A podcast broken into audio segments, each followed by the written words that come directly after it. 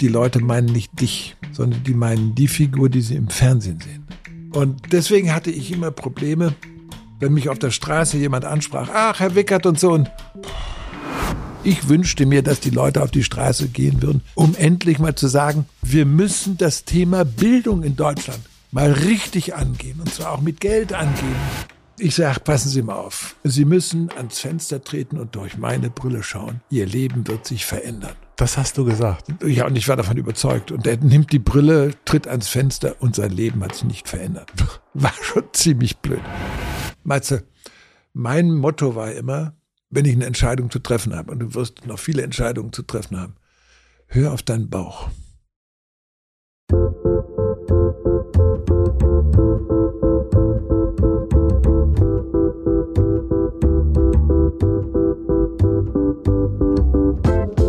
Willkommen im Hotel Matze, dem Interview-Podcast von Mit Vergnügen. Ich bin Matze Hiesch und ich treffe mich hier mit Menschen, die mich interessieren und versuche herauszufinden, wie die so ticken.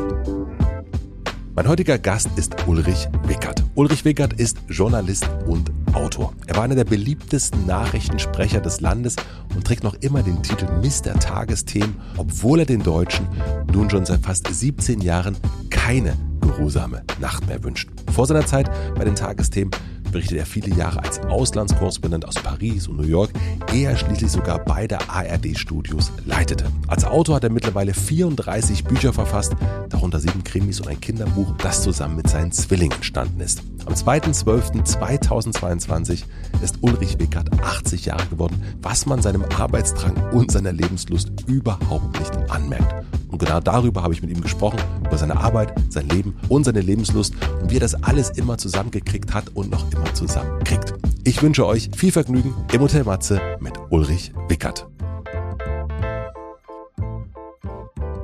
Völlig entspannt, du pass auf, du stellst Fragen, ich gebe Antworten. Und wir haben ja Zeit, also ich ja. kann ein bisschen erzählen. Ja, sehr gerne. Ne? Wenn man sich mit dir beschäftigt äh, und deinen Lebenslauf liest, dann ist immer das Erste, was, was, was man überall liest, ist 42 geboren in Tokio und man sagt dann, ah, in Tokio und ähm, Ach, sind ihre Eltern Japaner? genau. Aber ähm, ich meine, du warst da eigentlich nur vier Jahre, glaube ja. ich. Wie sehr hat dich das deiner Meinung nach geprägt?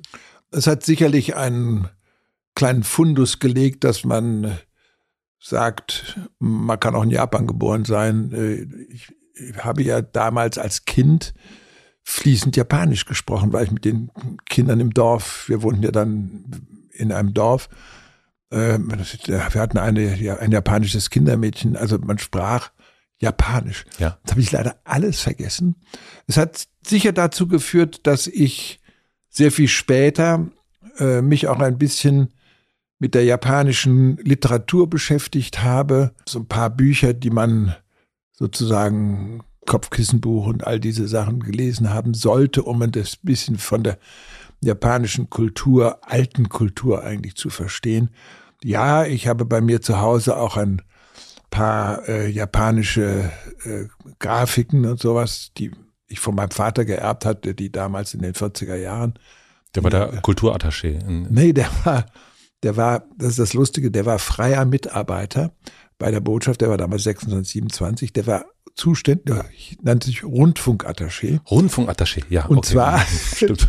und zwar hatte der den Auftrag, ein paar Stunden deutsches Programm äh, zu konzipieren und dafür zu sorgen, dass das dann gesendet wurde auf irgendeinem Kanal. Also eigentlich auch schon so eine Art Journalist, wenn man so will.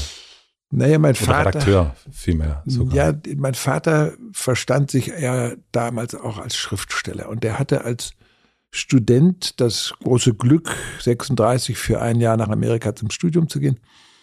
Und da er sich mit seinem Vater, als er zurückkam, überhaupt nicht vertragen, vertragen hat, hat er sein Studium finanziert, indem er Bücher geschrieben hat. In Deutschland, also was mich gewundert hat, auch ne, wenn man äh, sich mit dir beschäftigt, dann äh, das, das erste große Fragezeichen bei mir war ähm, Schule gehasst. Das darf man nicht sagen, dürfen meine Kinder nie hören. ja, aber das ist, also wenn man sich so, wenn man so. Äh, wegen Latein. Wegen Latein. Wegen Latein. Nur wegen Latein. Das, das ist der einzige Grund. Ja. Glaube ich nicht. Doch. Nur wegen Latein. Das ging bei mir irgendwie nicht. Ich habe, ich nehme an, dass ich zu faul war, die, die, die Vokabeln zu lernen. Äh, als ich in Frankreich in die Schule ging, in eine französische mhm. Schule, da war das alles viel besser, weil da darf man mit dem Wörterbuch arbeiten. Äh, aber sonst hatte ich immer Noten, die schlechter waren als ausreichend. Aber Noten sind ja auch mehrere Fächer. Nein, nur das immer nur in Latein. Alles ja. andere war Deutsch habe ich mit großem Vergnügen gemacht oder Französisch in der französischen Schule oder Geschichte geliebt. Ähm, ich ähm, musste das Abitur in einem Internat machen.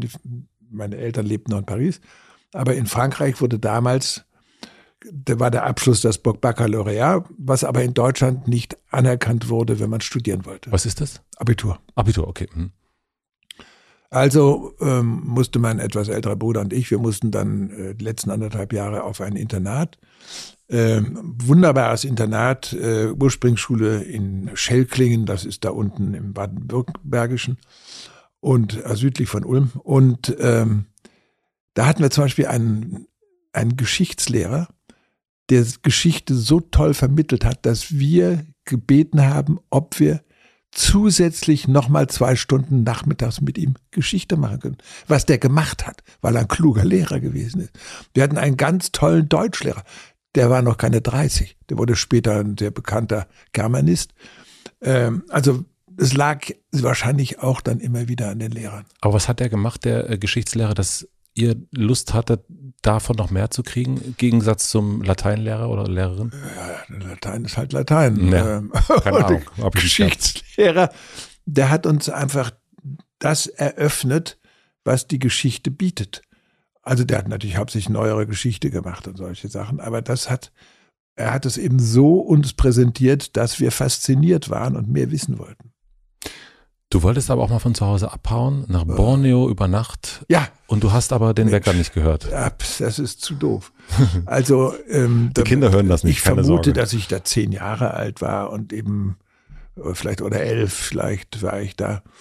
Und dann hatte ich ein Buch gelesen über Borneo, was da passierte, irgendwelche Leute, die da die da Bäume hackten oder mhm. irgendwas gemacht haben. Und das fand ich alles faszinierend. Borneo, boah, wie das so dargestellt wird, der Dschungel und alles.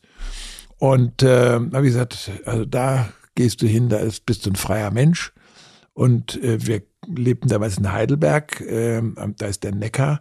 Und am Neckar war ein, ja, da war ein altes Holzboot von dem ich mir vorstellen konnte, das könnte ich ja benutzen, um dann den Rhein runter, vielleicht dann in Rhone bis Borneo.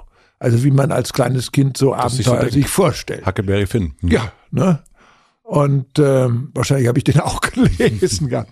Und ähm, dann habe ich sogar das Fahrrad mal draußen stehen lassen, weil ich gesagt habe. Und dann habe ich gesagt, mein Bruder, der hatte einen, einen, der hatte schon einen Schlafsack. Habe ich gesagt, den nimmst du mit, lässt ihm dann aber dein Sparbuch da auf dem vielleicht 10 Euro, 10 Mark lagen oder sowas, aber was kann ich in Borneo mit dem Sparbuch, ne? Ja, klar.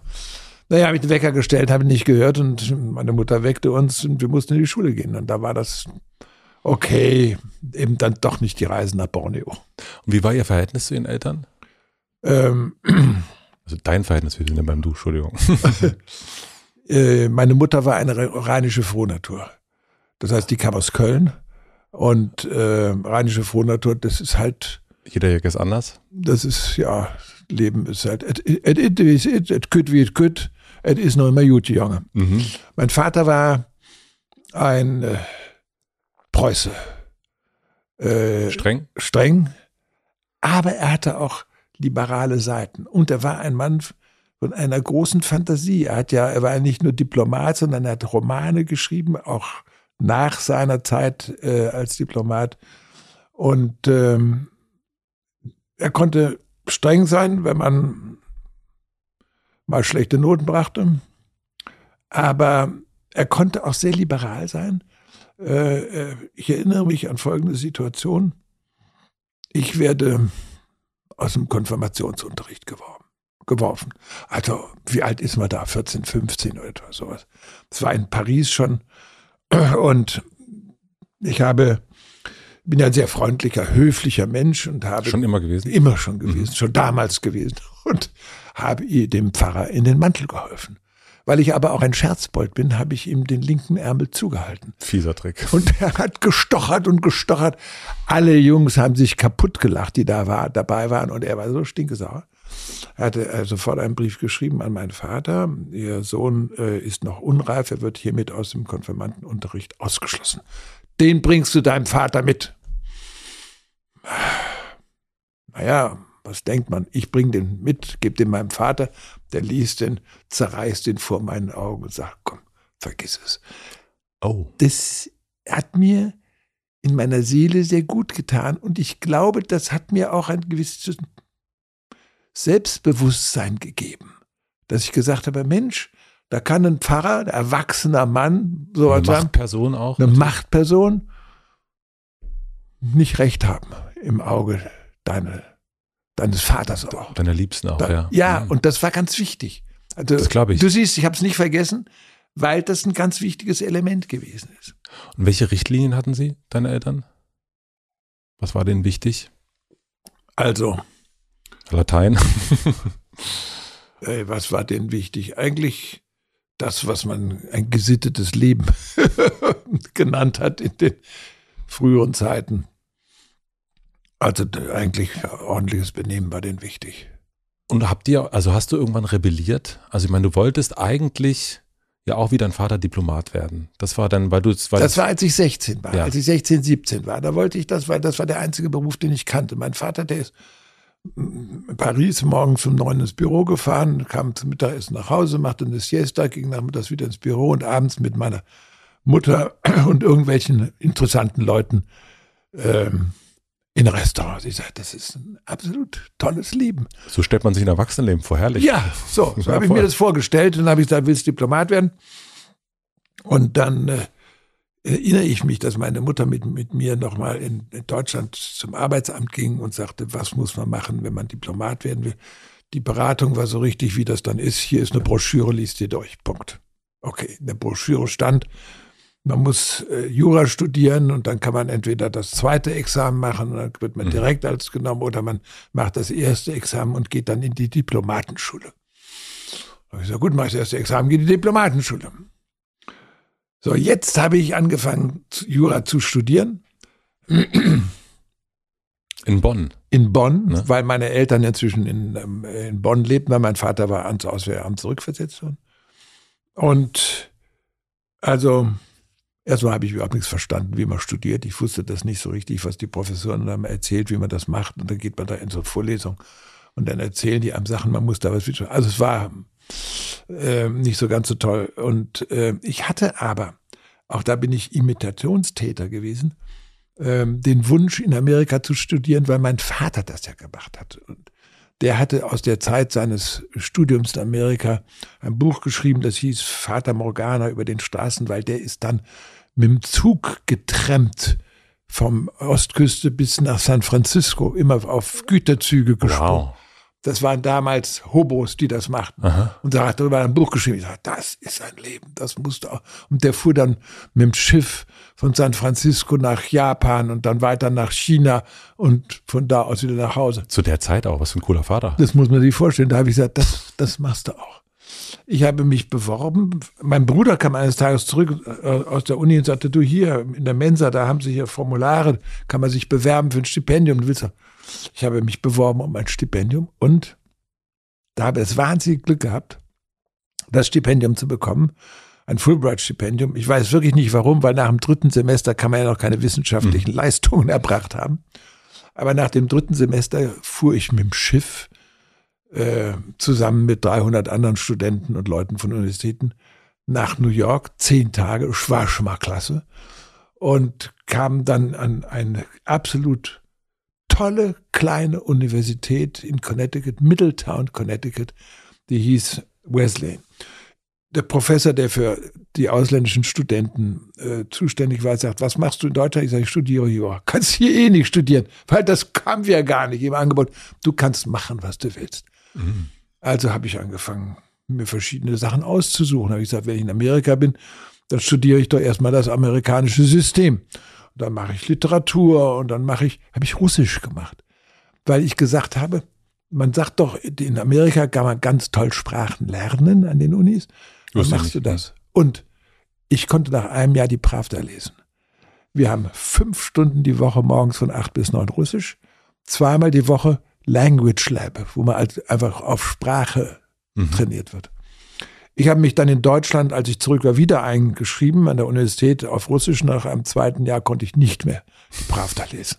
Das war die Größe der, der, des Russischunterrichts an der deutschen Universität.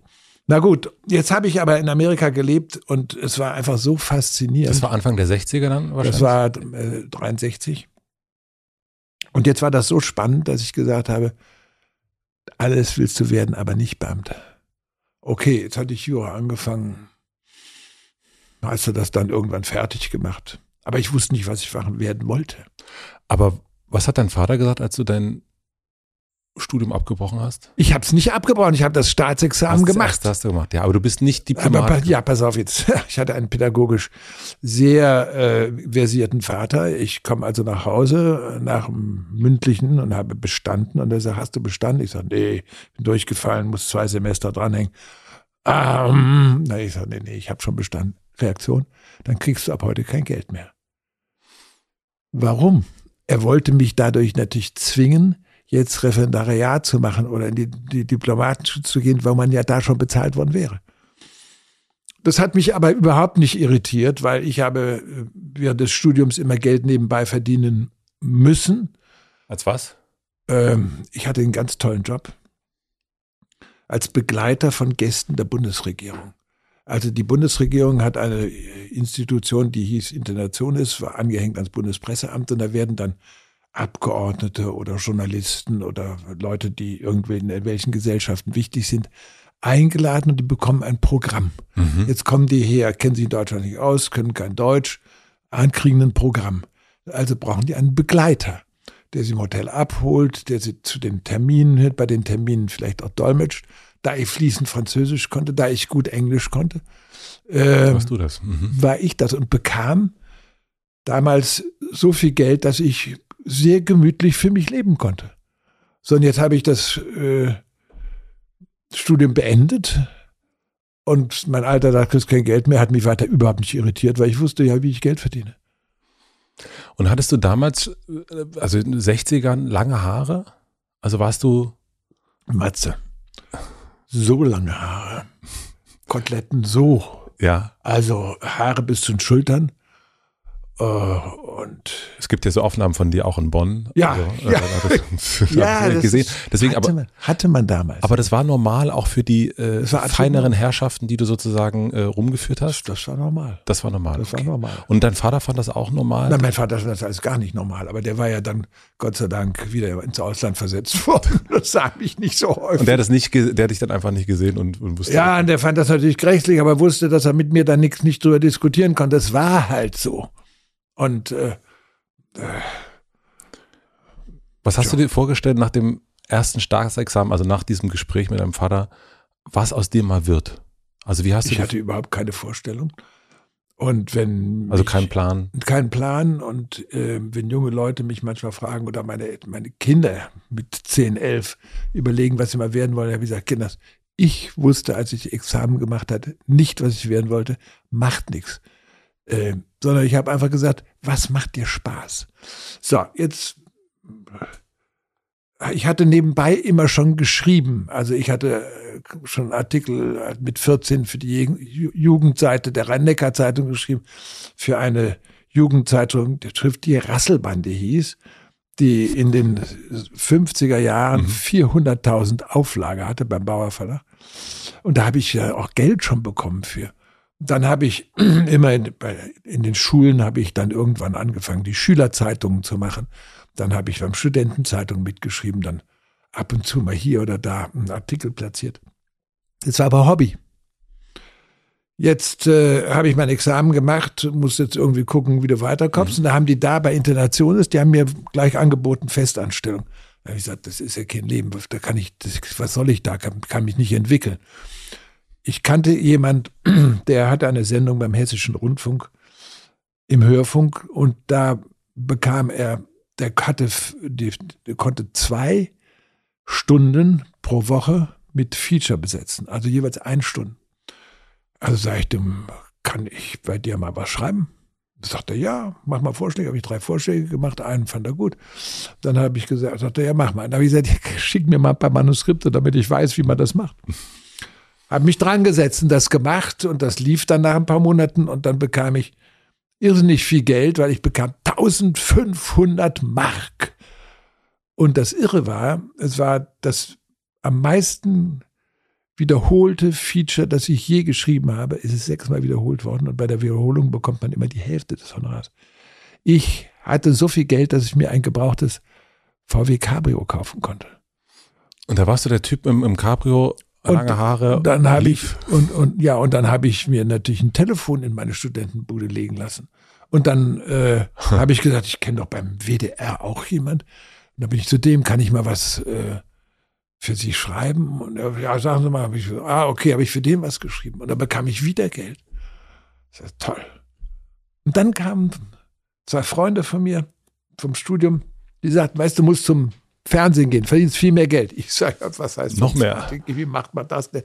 Ja, du, wir arbeiten bei einer Sendung, Uni Audimax heißt das, das ist so eine Studentensendung im dritten Programm beim WDR. Musst du einfach zum Fernsehdirektor mal gehen. Ja, Fernsehdirektor gibt's, aha. Also, ich bekam tatsächlich einen Termin beim Fernsehdirektor. Und jetzt musst ich dir vorstellen, musst du dir vorstellen, wie ich aussah. Also die Haare gingen mir bis zur Schulter. Mhm. Äh, Zumindest bist du mit dem Cabrio vorgefahren? Nein, ich glaube, da konnte ich, ich weiß es nicht, wie ich da mhm. hingekommen bin. Auf jeden Fall bin ich da hingekommen. Dann hatte ich äh, hell, also so orange-gelbe Schlaghose aus Samt mit äh, etwa 30 Zentimeter breitem, breitem Schlag unten. Das hatte man damals. Und ich hatte eine riesige rot-rosa Brille aus Plastik. So, und jetzt kann ich dir nur erzählen, wie ein total bescheuerter Kerl zum Fernsehdirektor kommt und der Fernsehdirektor an einem großen Schreibtisch sitzt und Dinge unterschreibt und sagt, ja, was wollen Sie denn? Ich sage, passen Sie mal auf. Sie müssen ans Fenster treten und durch meine Brille schauen. Ihr Leben wird sich verändern. Das hast du gesagt. Ja, und ich war davon überzeugt. Und er nimmt die Brille, tritt ans Fenster und sein Leben hat sich nicht verändert. War schon ziemlich blöd. Also, wir setzen es. Herr Wickert, was wollen Sie? Ja, passen Sie auf, ich schreibe Feature jetzt zwei gerade geschrieben, aber ich schreibe Feature, einen für den Hessischen und für den BWD und, und ich dachte, ich könnte ja auch mal für Sie was schreiben. Er sagte, ja, wir machen Filme. Ja, aber irgendjemand muss doch Ihre Texte auch schreiben. Er sagte, Sie haben nun gar keine Ahnung. Und festanstellen tun wir sowieso niemand. Das haben die 1968 schon gesagt. Äh, aber Sie können mal zu Herrn So und so gehen, ähm, der ist der Leiter der Sendung Monitor und vielleicht kann der Sie als Praktikant da mal mitnehmen lassen okay, ich kannte die Sendung nicht, ich kannte den, weil Studenten haben damals keine Fernseher gehabt sie hatten auch abends gar keine Zeit fernzusehen, sondern da musste man ja in die Kneipe gehen. So. Also ich bekam da einen Termin, musste, musste vier Wochen warten, komme rein zu dem Mann und äh, dann äh, erzählt er, wie wichtig er sei. Und sagt aber, was wollen Sie denn, Herr Wickert? Da habe ich gesagt, ich hatte ja gelernt. Ich sage, wissen Sie, ähm, ich bin ja, ich schreibe ja für den Hörfunk, aber Fernsehen, das ist doch die Zukunft. Und wir jungen Leute, wir müssen alle zum Fernsehen. Nun habe ich das noch nicht gelernt und dann musste ich, habe ich gedacht, vielleicht kann ich bei Ihnen mal so Praktikum machen, mitmachen. Und da sagt er, ja, hm, also wissen Sie, ich schicke gerade ein Team nach Finnland und ich schicke ein Team nach Ägypten, um zu zeigen, wie wichtig er war. Und da sagte ich, ach, Ägypten kenne ich, da bin ich als Student rumgefahren. Was stimmt? Aber wie waren wir nach Ägypten gefahren? Mit dem Zug von München nach Athen zwei Tage, auf einen Frachter angeheuert für 30 Mark auf Deck eines russischen Frachters bis nach Alexandria, dort eine kleine Absteige mit dem Bus nach Kairo und so weiter und so fort. Ich bin bis Abu Simbel gekommen, aber okay. Da sagte sie waren da, ja, ja, ich habe das alles, ich kenne ganz Ägypten. Was stimmte, weil ich überall war. Mhm. Ist ja auch nicht schwierig bei der Ja, haben Sie nächste Woche Zeit? Ich sag, wieso?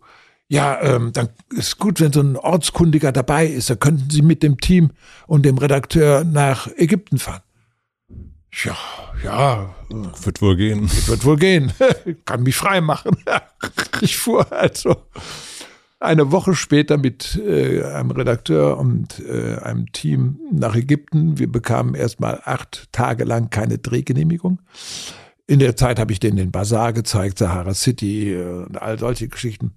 Dann haben wir einen Tag gedreht und dann sagte der Redakteur, also hier, äh, damals siezten sich ja alle auch untereinander, fliegen Sie schon mal zurück nach äh, Köln zum WDR, geben Sie das schon mal ab. Ich will mal gucken, ob wir auch noch einen weiteren Tag drehen können oder nicht. Ich flog also zurück, äh, Kairo, Athen, Athen, Rom, Rom, Düsseldorf, steige in Düsseldorf in den Bus, fahre zum Bahnhof, nehme den Zug zum WDR, gehe die paar Meter rüber und sage dann hier dem Chef, hier sind all diese Dinge, die habe ich mitgebracht.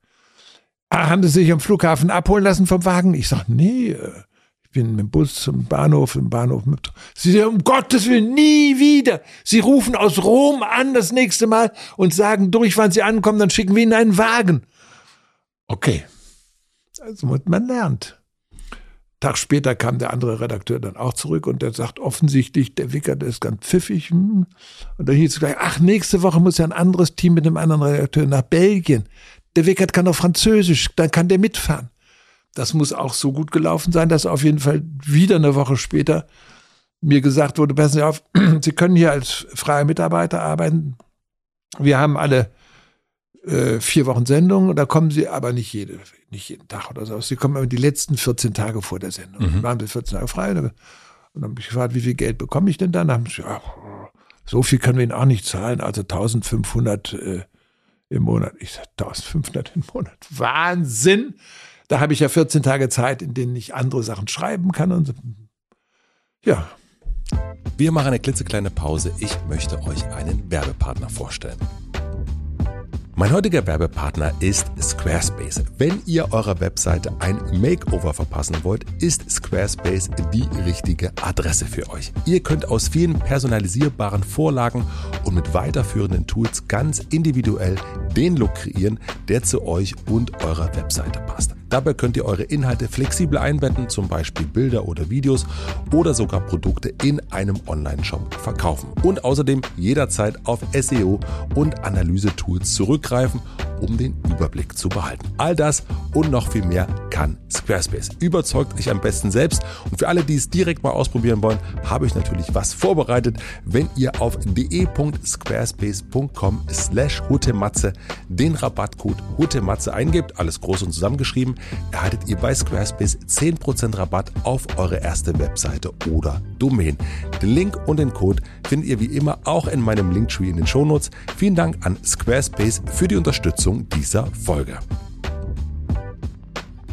Und nun zurück zum Gespräch.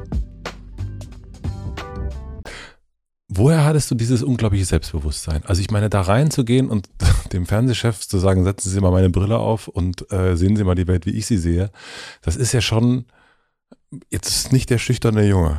Ja, es hat zwei Gründe, Matze. Das eine ist, wir waren damals eine Generation ohne Angst. Das war die, die antiautoritäre äh, Bewegung damals. Man hat keine Angst vor Chefs, vor vor Vorgesetzten oder auch vor Professoren oder sowas. Das eine. Zum Zweiten gibt es zwei Momente, die mir ein großes Selbstbewusstsein gegeben haben, zu sein, wer ich bin und zu sagen, ich mach's, wie ich's will. Das eine war wahrscheinlich die Geschichte mit dem, mit dem Konfirmationsunterricht. Das zweite war eine Sache, die ich nie vergessen habe, äh, weil die mir ganz viel Mut gegeben hat, zu sein, wie ich will und zu machen, auch zu sagen, was ich will. Und äh, zwar, äh, ich hatte in Amerika gelernt, wenn irgendwas ist, wird's diskutiert. Und da wurde ein neuer Rektor bei der Universität Bonn gewählt und der wurde an, ein Germanist, der wurde angegriffen in der Zeit als einer, der im Dritten Reich äh, eher die Nazi-Ideologie mitvertreten habe. Tja, habe ich gesagt, das müssen wir diskutieren. Ich war im Studentenparlament, äh, Antrag gestellt, wird diskutiert, jawohl, wir diskutieren. Die Universität hat das Ganze unterbunden. Gibt keine Räume, keiner will diskutieren in der Mensa, es gibt keinen Raum. Also, Sie wollten das nicht wahrhaben? Die wollten nicht dieses Thema diskutieren, dass der Rektor vielleicht doch mhm. Dreck am Stecken hatte. Das wurde einfach totgeschwiegen. totgeschwiegen. Es gab ein paar Professoren, die eher auf meiner Seite waren, aber okay, und jetzt passiert folgendes, ich veröffentliche das Ganze in der FAZ, äh, in der, in der Frankfurter Rundschau, schreibe eine ganze Seite, wie die Universität diese Diskussion einfach unterbunden hat. Mit Mitte 20? Naja, bist Student, ne? Ja. Und ähm, vielleicht eine Woche später oder sowas. Ganz egal, wo ich hinkomme. Ich war damals Hiwi äh, bei den Politwissenschaften bei Bracher. Ich war äh, im Studentenparlament, überall, wo ich hinkam. Äh, du sollst ganz schnell mal den äh, Dekan Schmidt anrufen, Wolfgang Schmidt äh, von der Philosophischen Fakultät. Warum soll ich denn den anrufen? Ich kenne den nicht. Ich, ja kein, ich bin nicht bei den Philosophen, ich bin bei den Juristen. Na gut, ich rufe den an. Ach, Herr Wickert, äh, gut, dass Sie sich melden. Wir müssen dringend sprechen, ähm, aber man darf uns nicht sehen zusammen. Kommen Sie heute Nachmittag um fünf zu mir nach Hause zum Tasse Tee. Ich sage, okay, man darf uns nichts. Ich gehe zu dem. Und da kriege ich einen schönen Tee und bei dem sah es wirklich aus, wie es halt bei so einem Altphilologen ist. Bücher bis unterm Dach, also ganz. Und, äh, dann sagt er relativ schüchtern, wissen Sie, Herr Wicker, das ist folgendes Problem. Äh, Sie haben diesen Artikel geschrieben und daraufhin wurde der Antrag im Senat gestellt, Sie von der Universität zu verweisen, weil Sie den Ruf der Universität beschmutzt haben. Sagt er, ich habe daraufhin gesagt, wenn das passiert, lege ich mein Amt als Dekan nieder werde das alles veröffentlichen. Denn das haben wir im 19. Jahrhundert gemacht, Leute von der Uni zu schmeißen. Das haben wir unter den Nazis gemacht. Wir haben Thomas Mann die Ehrendoktorwürde aberkannt. Wenn das passiert, damit hat er mich gerettet. Da schwupp war natürlich dieser Antrag ganz schnell verschwunden. Hm. Und dann zeigte er mir ein Packen und sagte, ich habe auch die ganze Nacht dies geschrieben. Hier ist das Manuskript. Oh wow. Und das hat mir einen irren Mut gegeben. Zu sagen, auch wenn solche Autoritäten wie Rektor und die Leute, die ihn verteidigen, anderer Meinung sind. Also, du kannst ruhig mal sagen, was du meinst. Und das hat mir, das, ich habe es auch, wie Sie sehen, es, es wirkt heute noch nach. Ähm, das hat mir dann auch den Mut gegeben, in dieser Richtung weiterzumachen. An der Universität. Wir haben dann ja, das war ja die 60er Jahre, da waren ja noch irrsinnig viele Nazis überall an den Gerichten, in der Politik und auch an den Universitäten. Und dann stellt sich heraus, dass es äh, einen Assistenten gibt, der beim Institut für Luftfahrtmedizin arbeitet und der sagt, ja, der unser Leiter des Instituts, äh, Herr, so, Herr Ruff hieß der, der war ja, hat ja auch im KZ Menschenversuch gemacht. Jetzt sagt er das so in, in der Vorlesung und da sitzt der Freund der Tochter dieses Institutsleiters da, der das der Tochter erzählt, die Tochter erzählt es dem Vater, der Vater gleich Terror, Terror, will den entlassen. Wir kriegen das mit, sofort große Aktion, äh, demonstriert, Flugblattaktion. Das hat dazu geführt, dass der Assistent nie entlassen wurde, aber dass der Institutleiter seinen Job aufgeben musste. Er blieb dann weiterhin Berater der Lufthansa. Aber dieser Mann war in Nürnberg angeklagt worden seinerzeit, wegen Menschenversuche mit Mengele zusammen. Das muss man, das kann man sich heute gar nicht mehr vorstellen. Aber das war so die Zeit. Und da habe ich gesagt, okay, das machen wir, das diskutieren wir. Und das hat den Mut gegeben, einfach zu sagen, es wird. Wir machen das, was wir für richtig halten und nicht, was die anderen für richtig halten. Wenn du heute sowas siehst wie Fridays for Future oder die letzte Generation, äh, wo es ja sehr, sehr viele Klimaaktivisten, Aktivistinnen gibt. Erinnert dich das irgendwie an diese Zeit? Auch diese, mm, ja, diese, die, auch das, mm, das Gedrängte, also das äh, zu wissen, man muss was machen, man muss etwas verändern und aber auch diesen Mut, äh, den ich da auch immer wieder sehe und, und dieses absolut äh, keine Rücksicht auf Verluste sozusagen. Ähm, also menschlich. Also da auch wirklich in Talkshows, wenn ich Luisa Neubauer sehe, dann denke ich auch, oh, mein Wahnsinn, was die den März an den Kopf haut und so weiter. Also super. Ja, voll. Ja, ich finde das wunderbar. Ich finde, ich finde es gut, dass es das wieder gibt, muss ich sagen. Also ich bin gegen diese Klebeaktion und gegen die, das Schmeißen von äh, Suppe auf Bilder. Das finde ich Quatsch. Also irgendwo muss schon Vernunft dabei dahinter sein und nicht nur Action, Action, Action, der Action wegen. Aber ja, ich finde das sehr gut und ich bin fast der Meinung, es wird fast zu wenig demonstriert. Weißt du, Matze, äh, ich sehe Probleme in dieser Gesellschaft, die nicht gelöst werden, obwohl sie gelöst werden müssen. Ich, Im Jahre, in den Jahren 60 hat ein Mann namens Georg Picht ein Buch geschrieben, das heißt Die Bildungskatastrophe. Es ist seitdem nichts passiert. Die Bildungskatastrophe ist immer größer geworden. Ich wünschte mir, dass die Leute auf die Straße gehen würden, um endlich mal zu sagen, Wir müssen das Thema Bildung in Deutschland mal richtig angehen und zwar auch mit Geld angehen und mit mehr Stellen für Lehrer. Jetzt nicht sagen, es fehlen 10.000, 20.000, 30.000. Ja, warum fehlen die? Weil man gepennt hat in der Politik. Und das ist etwas, wo, wo ich sage, da müssten auch dann eigentlich fast die Erwachsenen demonstrieren. Die sagen sich immer, ja, wir können wählen, aber ganz egal, wen sie wählen. Da passiert nichts. Es passiert nichts. Und das ist, finde ich, so furchtbar. Wie erklärst du dir das? Das ist, ich meine, von, ich meine, ich erlebe das ja auch Teilen. Ne? Äh, unser Sohn ist ja auch in der Schule und, ja. und merke auch, es ist schon anders. Ich bin in der ehemaligen DDR teilweise zur Schule gegangen, also bis ich zehn war. Und da habe ich immer gedacht, okay, das ist noch das alte System, was hier noch nachwirkt äh, und sich nicht irgendwie ja. anpassen konnte. Aber natürlich ähm, merken wir das auch immer noch. Also wir haben eine gute Schule, finden wir, aber gerade Berlin ist natürlich auch Katastrophe. Also ja, wenn man das hört, in Berlin. Also man wohnt da und dann muss das Kind eine Stunde mit, mit der Bahn fahren und woanders in eine Schule gehen, wo es niemand kennt. Absurd sowas. Aber wie erklärst du dir, dass es sich nicht verändert hat? Also von 1960 bis jetzt, was ist deine Theorie? Du, ich glaube, dass die Leute das immer noch nicht ernst genug genommen haben.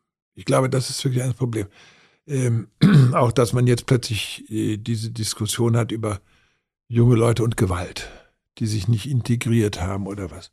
Auch hier in Berlin vor allen Dingen nach der Silvesternacht. Ja, aber da. weißt du, ähm, da muss man sich fragen, ist dann in der Gesellschaft etwas auch passiert, wo wir die Werte der Gesellschaft nicht genug vermitteln?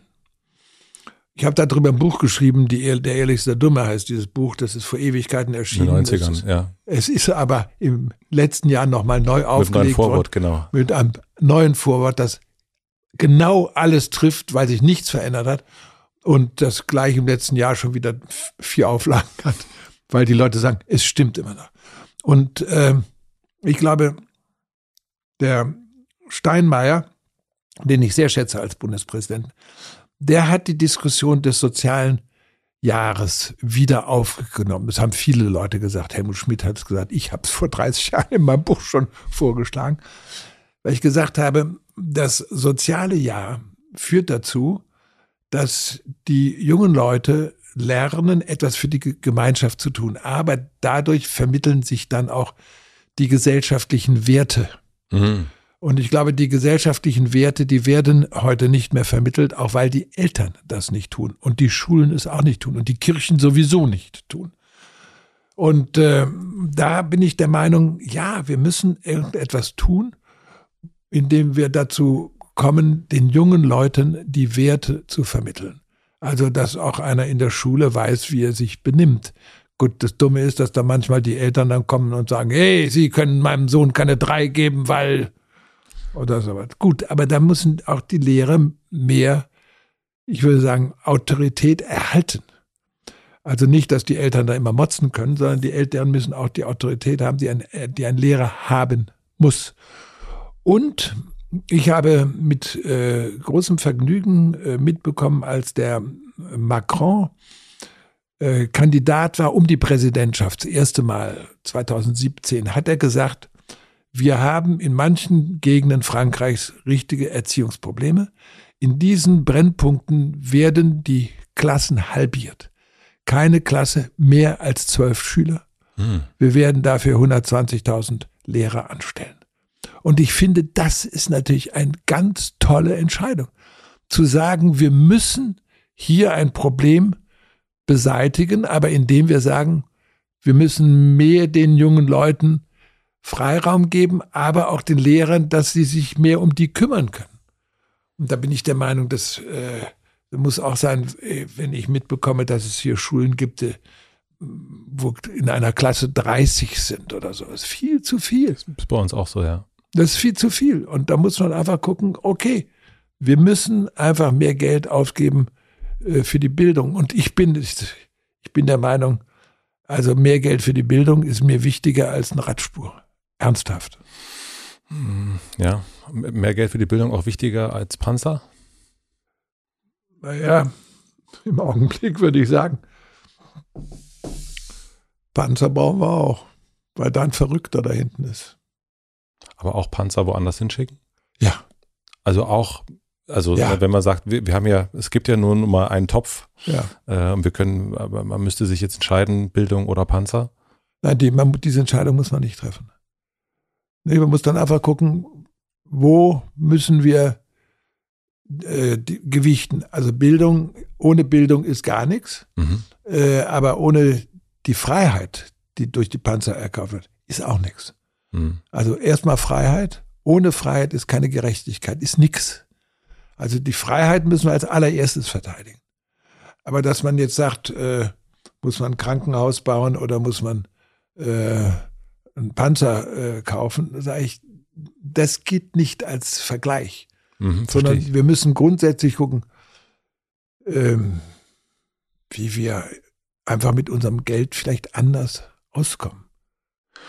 Wie ist denn aus jemandem, der in der Generation aufgewachsen ist, die Autoritäten abgelehnt hat, jemand geworden, der Autoritäten auch schätzen kann und auch für in Teilen, wie du gerade sagst, notwendig hält?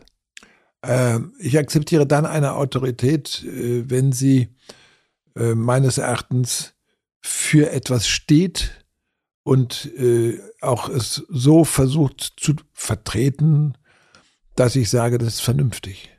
Wer ist so eine Autorität für dich? Äh, sicher der Bundespräsident, äh, äh, sicherlich auch Herr Scholz, äh, die meisten der Minister, selbst wenn man sie kritisieren würde in einzelnen Dingen, ja. Mhm. Aber es gibt so gewisse Dinge, wo ich sage, ähm, keiner ist perfekt, auch unsere Politiker sind nicht perfekt. Und es gibt auch Politiker, die ich absolut gruselig finde, aber ich sage, trotzdem sind sie gewählt von zig Leuten. Äh, Das heißt, es gibt eine gewisse Autorität, haben sie dadurch schon. Äh, Es gibt äh, Wissenschaftler, die für mich große Autoritäten sind, gar keine Frage. Es gibt Schriftsteller, es gibt Filmemacher, es gibt Maler. Also wenn ich mir Anselm Kiefer angucke, ist für mich einer der größten äh, Maler überhaupt oder Neo Rauch.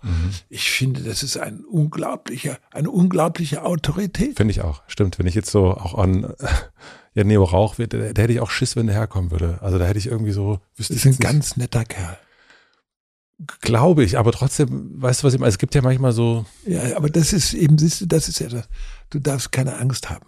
ja, Ich habe eins gelernt, auch als Journalist, du darfst vor einer Kanzlerin oder einem Kanzler oder einem Bundesminister keine Angst haben.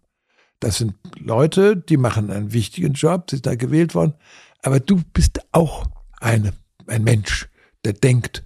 Und du machst eine gute Sendung, also kannst du auch mit Neo Rauch eine gute Sendung machen, weil das ist dein Job und der hat halt einen anderen Job.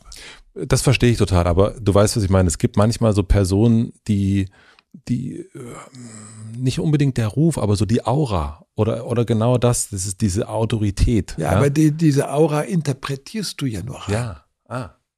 Und so bist du in deine Sachen reingegangen immer? So bin ich in meine Sachen reingegangen. Weil ich habe mich nämlich gefragt, wie du das hinkriegst, weil ähm, bei den ganzen Interviews, die du gemacht hast, mit, also vor allen Dingen ja auch ähm, sehr, sehr großen Politikern und Politikerinnen, ähm, das ist, wirkt immer so eigentlich ein bisschen, also locker aus der Hüfte. Ja, aber da will ich dir mal eins sagen. Also ich habe ähm, als 98 der Sender Phoenix gegründet Mhm. wurde, ich war bei den Tagesthemen noch Moderator, da sagten die, ach Herr Wickert, wir brauchen auch noch ein Programm, wo die Leute zugucken und wo jemand äh, etwas macht, ähm, der bekannt ist, könnten Sie sich das vorstellen? Sag ich, ja, ich habe eine Idee. Ich mache bei den Tagesthemen immer so kurze Interviews. Mhm. Ich möchte ein Gesprächsformat haben, wo das Gespräch zeitlich dann endet, wenn ich der Meinung bin, wir haben alles ges- ausgesprochen. Mhm. Also wo man nicht sagt, das ist eine halbe Stunde oder Format 45 Minuten, oder- sondern es ist fertig, wenn ich sage, jetzt haben wir alles. Ja, machen wir, haben die gesagt. Und mit wem fangen wir an? Da sagte ich, na ja gut, der Kohl, der ist gerade abgewählt worden, können wir doch mit Kohl anfangen. Ja, meinen Sie, Sie kriegen den? Ich sag, äh, wenn ich den nicht frage, kriege ich ihn nicht. Also habe ich im Büro von Kohl angerufen, äh, was damals dann im Bundestag war und äh, nun kannte ich Kohl, Kohl kannte mich und äh, ich hatte das große Glück, dass er mich sogar schätzte. Ähm, deswegen hatte ich auch in Tagesthemen ab und zu mal ein Interview mit ihm unterbringen können. Äh, obwohl er das eigentlich nicht wollte. Ähm, und so jetzt rufe ich da seinen Büroleiter an und der ruft mich zurück und sagt, ja, passen Sie auf, äh, der macht's, aber das darf ich Ihnen nicht sagen. Der macht's, aber er sagt, Bedingung ist, dass der Wickert erstmal kommt zum Gespräch. Also Vorgespräch. Vorgespräch. Also mhm. ich fahre hin zu ihm. Wir reden zwei Stunden. Und äh, während den zwei Stunden klingelt bei seinem Telefon. Ich sage, ich gehe raus. Nein, nein, bleiben Sie hier sitzen. Es ist der Oberbürgermeister von Aachen, der sagt, äh, wir haben gerade beschlossen, äh, Tony äh, Blair den Karlspreis zu geben und würden Sie dann die, die Laudatio halten. Und dann schreit er zurück. Tony Blair der hat nichts für Europa gemacht. Nie im Leben werde ich deine Laudatio halten. Tschuck, aufgehängt. Okay. So, wir haben Deutlich. also zwei Stunden geredet und dann sagt er, okay, ich mach's. Sagt er, wie lang denn? Ich sagte, Herr Bundeskanzler, ähm, wir haben zwei Stunden geredet, sind nicht fertig. Also drei Stunden dauert das schon. Ja, okay. Termin geguckt, dann und dann. Wo machen wir das? Gucken wir mal. Dann haben wir es gemacht im alten äh, Kanzleramt, da wo der Adenauer mhm. gesessen hat. So, jetzt haben wir das festgemacht. Jetzt habe ich zwei Wochen lang mich vorbereitet auf dieses Interview. Aus mehreren Gründen. A, weil ich gesagt habe, du musst dich vorbereiten. Das zweite war, dass ich mir gesagt habe, die Kollegen, die werden sich das angucken, die werden sagen, der Wickert, jetzt meint er auch, dass er solche Interviews machen kann. Ach, war ja wohl nix, ne? Hat man auch im Kopf. Mhm. Und ich habe mich, habe mit vielen Leuten auch gesprochen äh, über, über Kohl, wie sie ihn einschätzen und Biografien und weiß der Teufel was gelesen. Und dann haben wir dieses Gespräch geführt, drei Stunden und ein paar Minuten auf einem Sitz. Das heißt, wir haben einmal kurz unterbrochen für eine Tasse Kaffee weil die Techniker die Bänder mhm. wechseln mussten. Damals hat man das noch auf Bänder gemacht. Und ähm, das ist eine, eine Sendung, die heute noch bei Phoenix immer wieder läuft und angeguckt werden kann. Und das war wirklich ganz spannend, weil dieses Format ja erlebt, erlaubt, dass man lange auf ein Thema zuarbeitet und er nicht lügen kann. Er kann nicht auswaschen, weil ich kann der dann immer nachher. Und er hat tolle Sachen da drin gesagt. Ich habe ihm gesagt, Sie haben also zum Beispiel den Gorbatschow, den haben Sie mit Goebbels ver verglichen. Und ja, sagt er, das war ein Riesenfehler von mir. Und da sagt er, wie es zustande gekommen ist, äh, sagt er, uns hat keiner rausgestrichen aus dem Interview bei Newsweek. Äh, hätte ich, hätte aber einer, gut, aber ich bin schuld, ich habe es gesagt. Und sagt er, ich habe dann aber mich bei Gorbatschow entschuldigt und hat das genau erzählt, wie er mit Gorbatschow umgegangen ist. Und das ist ja hochspannend. Voll, ja. Beim zweite Sache sagt er, weiß nicht, wie wir da drauf gekommen sind, wir kommen also auf die Ceausescus und er sagt, wissen Sie was, ich habe mich gefreut, als die erschossen worden sind. Und nach der Aufzeichnung kommt sein Bürochef und sagt, Herr Bundeskanzler, als äh, Ehrenpräsident einer christlichen Partei dürfen Sie das nicht sagen. Und er sagt, das bleibt drinnen. Das waren die übelsten Leute, die ich erlebt habe und erzählt dann, wie die vor, vor, seinem Tisch als Kanzler gesessen haben und gesagt haben, gut, wir lassen noch 500 Leute lassen wir noch raus, aber dafür kriegen wir so und so viel auf unser Schweizer Konto. Und das fand ich, das ist dann schon sehr spannend. Und dann habe ich drei Stunden mit Genscher gemacht. Da habe ich mich natürlich ähnlich vorbereitet. Dann habe ich mit Weizsäcker, mit äh, Gauck, mit Schröder, mit Fischer und so weiter, all diese langen Sendungen gemacht. Aber immer viel Vorbereitung. Da in dem Moment, in dem sie dann da sitzen, sind sie völlig locker. Ja. Aber Politiker, also das erlebe ich hier, wenn ich die spreche, und ich habe es noch gar nicht so oft gemacht, aber das, die sind ja auch die Könige und Königinnen der Nebelkerzen. Und äh, ich habe hier Scholz gehabt, bevor er Kanzler geworden ist. Und da hab ich, danach habe ich gedacht, es ist mir überhaupt nicht gelungen, weil ich irgendwie nicht überhaupt, also ich meine natürlich äh, nochmal spezieller Fall unter Umständen, äh, aber überhaupt nicht rangekommen an den Kollegen. Äh, schön, dass du Kollege sagst. ich habe mit Scholz auch einen Podcast gemacht. Mhm. Und äh, ich kenne den natürlich aus, aus Hamburg. Hamburg. Ja. Auch persönlich hat man, hat man den natürlich häufiger getroffen, als er Bürgermeister war. Hat er mich sogar mal, die haben machen seit dem 14. Jahrhundert macht Hamburg das Matei mal. Mhm. dann haben sie immer einen, einen, deutschen Gast, Ehrengast und einen französischen Ehrengast. Da haben sie den französischen Premierminister Hérault damals eingeladen und mich als Deutschen, mhm. weil jeder hält dann eine Rede. Und ähm, also insofern kannte der mich und ich kannte ihn und dann habe ich äh, mit ihm, als er Finanzminister war und eben jetzt Kanzlerkandidat werden wollte, einen Podcast gemacht. Und dann habe ich ihn anmoderiert, indem ich gesagt habe, also sie gelten ja nicht nun als der Witzige, der immer Witze erzählt. Es gibt ja Politiker wie Genscher oder Brandt, die haben immer nur Witze erzählt. Mhm.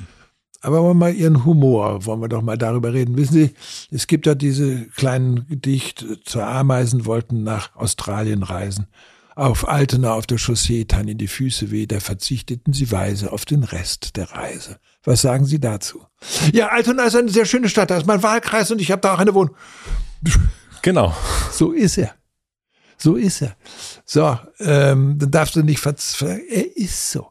Ähm, er kann privat ein bisschen anders sein, aber ich habe ihm auch bevor ich diesen Podcast gemacht habe, ich habe ihm immer wieder schon mal gesagt, also wenn ich bei den Tagesthemen mit Ihnen ein Interview mache, dann sage ich Guten Abend, Herr Scholz, dann sagen Sie Guten Abend. Können Sie da nicht sagen, Guten Abend, Herr Wickert, Frau, Guten Abend, Frau Mioska? Oder? Ich habe noch nie jemanden beim Grüßen mit Namen angesprochen. Warum sollte ich das tun? Okay, sagte er auch in dem Podcast. Ist halt so. Ich mache dann das Podcast, beenden wir und, und nach einer Stunde oder ein bisschen mehr. Und dann sage ich, vielen Dank, Herr Scholz. Und dann sagt er, bitte. Wenn er jetzt Witz gehabt hätte, hätte er gesagt, bitte, Herr Wicker. Ja, unbedingt. Nicht? Nein, hat er nicht. Und so, und jetzt, und sein, sein äh, da, Pressesprecher damals ist derselbe, der jetzt Herr Hebestreit ähm, der Regierungssprecher ist der hat gefeixt und sagt, jetzt sagt es denn wenigstens irgendjemand mal. Endlich sagt es ihm jemand mal. Und dann hinterher hat er sich kaputt gelacht, der Scholz. Der kann sehr witzig sein. Das glaube ich auch. Also ich auch das, das, das, Gefühl hatte ich auch. Ja. ja, nein, der kann ganz witzig sein, aber nur wenn er will.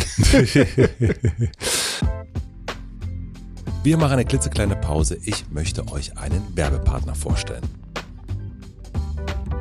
Mein heutiger Werbepartner ist Kahn. Niemand ist unendlich belastbar, natürlich ich auch nicht. Besonders an Tagen mit vielen langen Terminen merke ich, dass ich mich bewusst zwischendrin mal kurz rausnehmen muss. Und solche Momente nutze ich dann, um einmal tief durchzuatmen und wieder bei mir anzukommen. Manchmal schaffe ich es auch zu meditieren. Oder ich realisiere am Abend, wie geschafft ich bin und es mir trotzdem schwerfällt, abzuschalten. Was mir dann wirklich dabei hilft, um meine Gedanken zu sortieren und innere Ruhe zu finden, ist die Calm-App. Dort findet ihr entspannte Musik, zahlreiche Schlafmeditationen und viele beruhigende Schlafgeschichten. Eine davon habe ich selber auch eingesprochen. Seitdem ich die Calm-App nutze, finde ich deutlich schneller in den Schlaf, anstatt noch nachts ewig im Dauerscroll-Modus zu sein. Falls ihr das auch kennt, schneller schlafen wollt und eure nächtliche Bildschirmzeit reduzieren wollt, probiert einfach mal Calm aus. Über den Link calm.com slash bekommt ihr einen exklusiven Rabatt von 40 40% auf das KM Premium Abo mit Zugriff auf alle Inhalte. Ich kann euch sagen, es lohnt sich. kam.com slash hotematze, c-a-l-m.com slash hotematze. Den Link findet ihr natürlich auch wie immer im Linktree in meinen Shownotes. Vielen Dank an Karl für die Unterstützung dieser Folge. Und nun zurück zum Gespräch. Ähm, wir kommen nachher nochmal auf Begegnung zurück, aber wir sind nämlich abgebogen äh, bei Monitor, mhm. äh, als du da angefangen hast, dann äh, mehr zu arbeiten. Und irgendwas scheinst du ja, das war dann 69, in den 70ern, da entdeckt zu haben in diesem Beruf, was dich ja im Grunde bis heute daran hält. Was war das? Also warum bist du Journalist geblieben? Also es gab, ich habe zwei Begriffe, die mich leiten, Neugier und Übermut. Das passt aber wirklich ganz gut. Und, das muss ich mir mal aufschreiben. Ja, äh, es gibt sogar ein äh, Buch äh, von mir mit diesem Titel. Das ist so eine Art Arbeitsbiografie. Und äh, ich habe, erstmal Monitor ist natürlich eine tolle Sendung gewesen. Ich mhm. habe da gelernt, Filme zu machen. Der Chef von Monitor war toll. Der hat uns wie ein wie ein Handwerksmeister geleitet. War wirklich also großartiges Mann. Und äh, das war ja eine Zeit, wo man sich einfach überlegen konnte, wo will man was machen. Ich habe unglaublich viel gegen die Rechtsradikalen gemacht. Äh, gegen, ich habe viel über den Geheimdienst, den BND gemacht, äh, weil man immer wieder recherchieren konnte, bekam man wieder Geschichten und bah, nix ran über Bestechung, äh, durch Waffenhandel und all sowas, dann kriegt man wieder was zugespielt und dann muss man, ah Mensch, dann macht man diese Geschichten. Und dann entwickelte man sozusagen äh, eine Freiheit, immer zu machen, ich will etwas machen. Die Freiheit ging bei mir so weit, dass ich immer sagte, was willst du jetzt tun? Das willst du jetzt machen. Und dann habe ich den Übermut gehabt, es dann auch umzusetzen. Ich will dir ein Beispiel geben. Ich habe irgendwann bei dem Monitor Knatsch mit dem Chef, weil ich politisch ein bisschen kritischer war als er und er mir dann mal etwas verboten hat, gesagt, das können wir nicht senden. Und dann fuhr ich erstmal in Urlaub und habe in dem Urlaub das Buch von Herbert Marcuse gelesen, der eindimensionale Mensch. Liest heute kein Mensch mehr. Äh, kann ich auch verstehen. Ich habe es zehn Jahre nach allen anderen gelesen und fand es toll, weil er dann schreibt, der Mensch, der, der Mann natürlich, der ist gemacht, vier Stunden am Tag zu arbeiten und dann muss er jagen gehen oder fischen gehen. Das ist sein, sein Naturell. Wir brauchen einen neuen Mensch ein, und eine neue Gesellschaft und Kritik der Konsumgesellschaft und all sowas. Das hat mich unglaublich fasziniert. Ich komme aus dem Urlaub zurück am Tag danach treffe ich einen Kollegen auf dem Flur und dann sagte ich, du, ich war gerade im Urlaub. Äh, ich habe keine Zeit, ich habe keine Zeit. Ich muss ins Studio so und so. Da übernimmt der so und so, der so und so. Die nehmen ein Interview mit dem Marcuse auf. Ich sagte Marcuse, von dem ich davon ausging, der wohnt in San Diego. Ich mit in die Regie höre mir da an, was die da so eine Stunde lang Interview mit dir machen, gehe runter und sage zu Marcuse, Herr Professor Marcuse, hier ist meine Karte, ich bin hier Redakteur, ich möchte einen Dokumentarfilm über Sie und Ihr Leben und Ihr Werk machen. Ja, sagen die beiden, die da saßen und das Interview, das ist eine tolle Idee und Herr Wickert ist ein guter Autor und so. Ja, sagt er, passen Sie mal auf, es war September, ich bin im Mai wieder da in Deutschland, ich fahre zurück, ähm, ich melde mich im Mai bei Ihnen.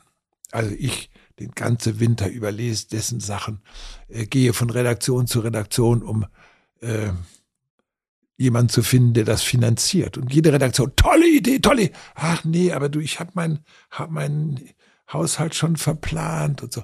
Deswegen, weil Marcuse, das muss ich mir vorstellen, hm. das war, ich wann war das wird das gewesen sein, 76, 77, 76, 77 wird das gewesen sein. Äh, der hieß damals der Vater des Terrors. Und damals war RAF. RAF mhm. ne? Er war nicht der Vater des Terrors, nie gewesen. Äh, ließ ihm auch, konnte, es gab keinen Menschen, der ihm irgendetwas nachweisen konnte. Bei mir in der Dokumentation, die ich dann wirklich gemacht habe, hat er auch ganz klar erklärt, warum äh, er dagegen ist. Aber so wie bin ich dazu gekommen, dass der Film läuft? Äh, ich fand keinen, der das, der das im WDR finanziert wurde. Ich bin ein WDR-Mann. Aber der Marcuse hat sich im Mai auch nicht gemeldet.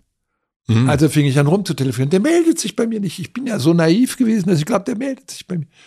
Gott sei Dank kannte ich Habermas und habe immer Habermas angerufen. Er sagte, ja, hier, der ist in Berlin im Wissenschaftskolleg. Hier ist die Telefonnummer, rufen Sie ihn an.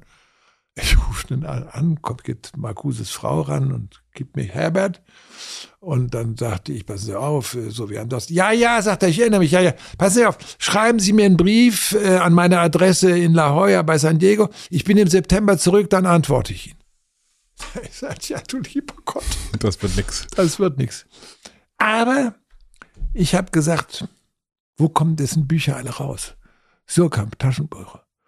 Ich rufe also den zuständigen Redakteur an dort oder Lektor äh, Günter Busch, ich sage, Herr Busch, so und so und so. Ihr sagt, das ist doch kein Problem, kommen Sie am Mittwoch zum Abendessen, da ist der bei mir zum Abendessen.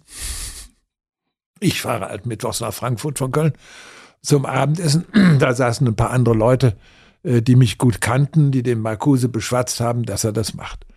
Also sagt er, wenn Sie mir ein Drehbuch schreiben, dann mache ich das. Ich sage, ein Dokumentarfilm kann man eigentlich ein Drehbuch schreiben, genauso wenig wie Sie über Ihre neue Gesellschaft äh, äh, sagen, die muss ich entwickeln. Ja, sagt er, schreibe ich Ihnen dann auf. Okay, hatte Humor. Und also jetzt hat er gesagt, er macht es. Es wollte das große Glück, dass ich im August für eine Zeit nach Washington versetzt wurde, weil da äh, eine Vakanz entstanden war. Mhm.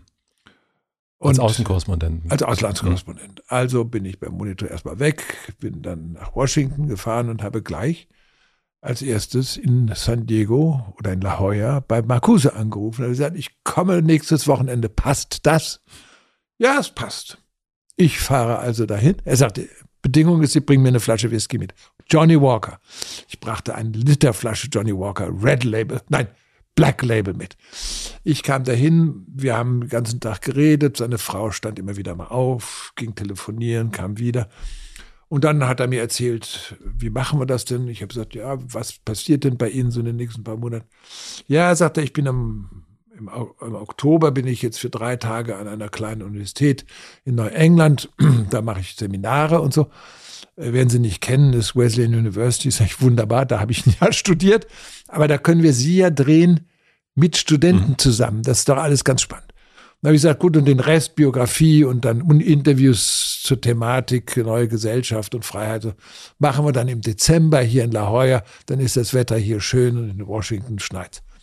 Ja, haben wir alles abgemacht. Ich fahre also zurück nach Washington und rechne äh, meine Reise ab. Und da sagt der dazu zuständige ähm, Verantwortliche, ja, wo ist denn die Kostenstelle? Wo ist, wo, wo soll, ich das denn verbuchen? Ich sage, wie haben Sie keine Kostenstelle? Ich wusste ja, dass er keine hat. Haben Sie keine? Die haben die vergessen, in Köln Ihnen eine mitzuteilen. Müssen Sie mal in Köln anrufen.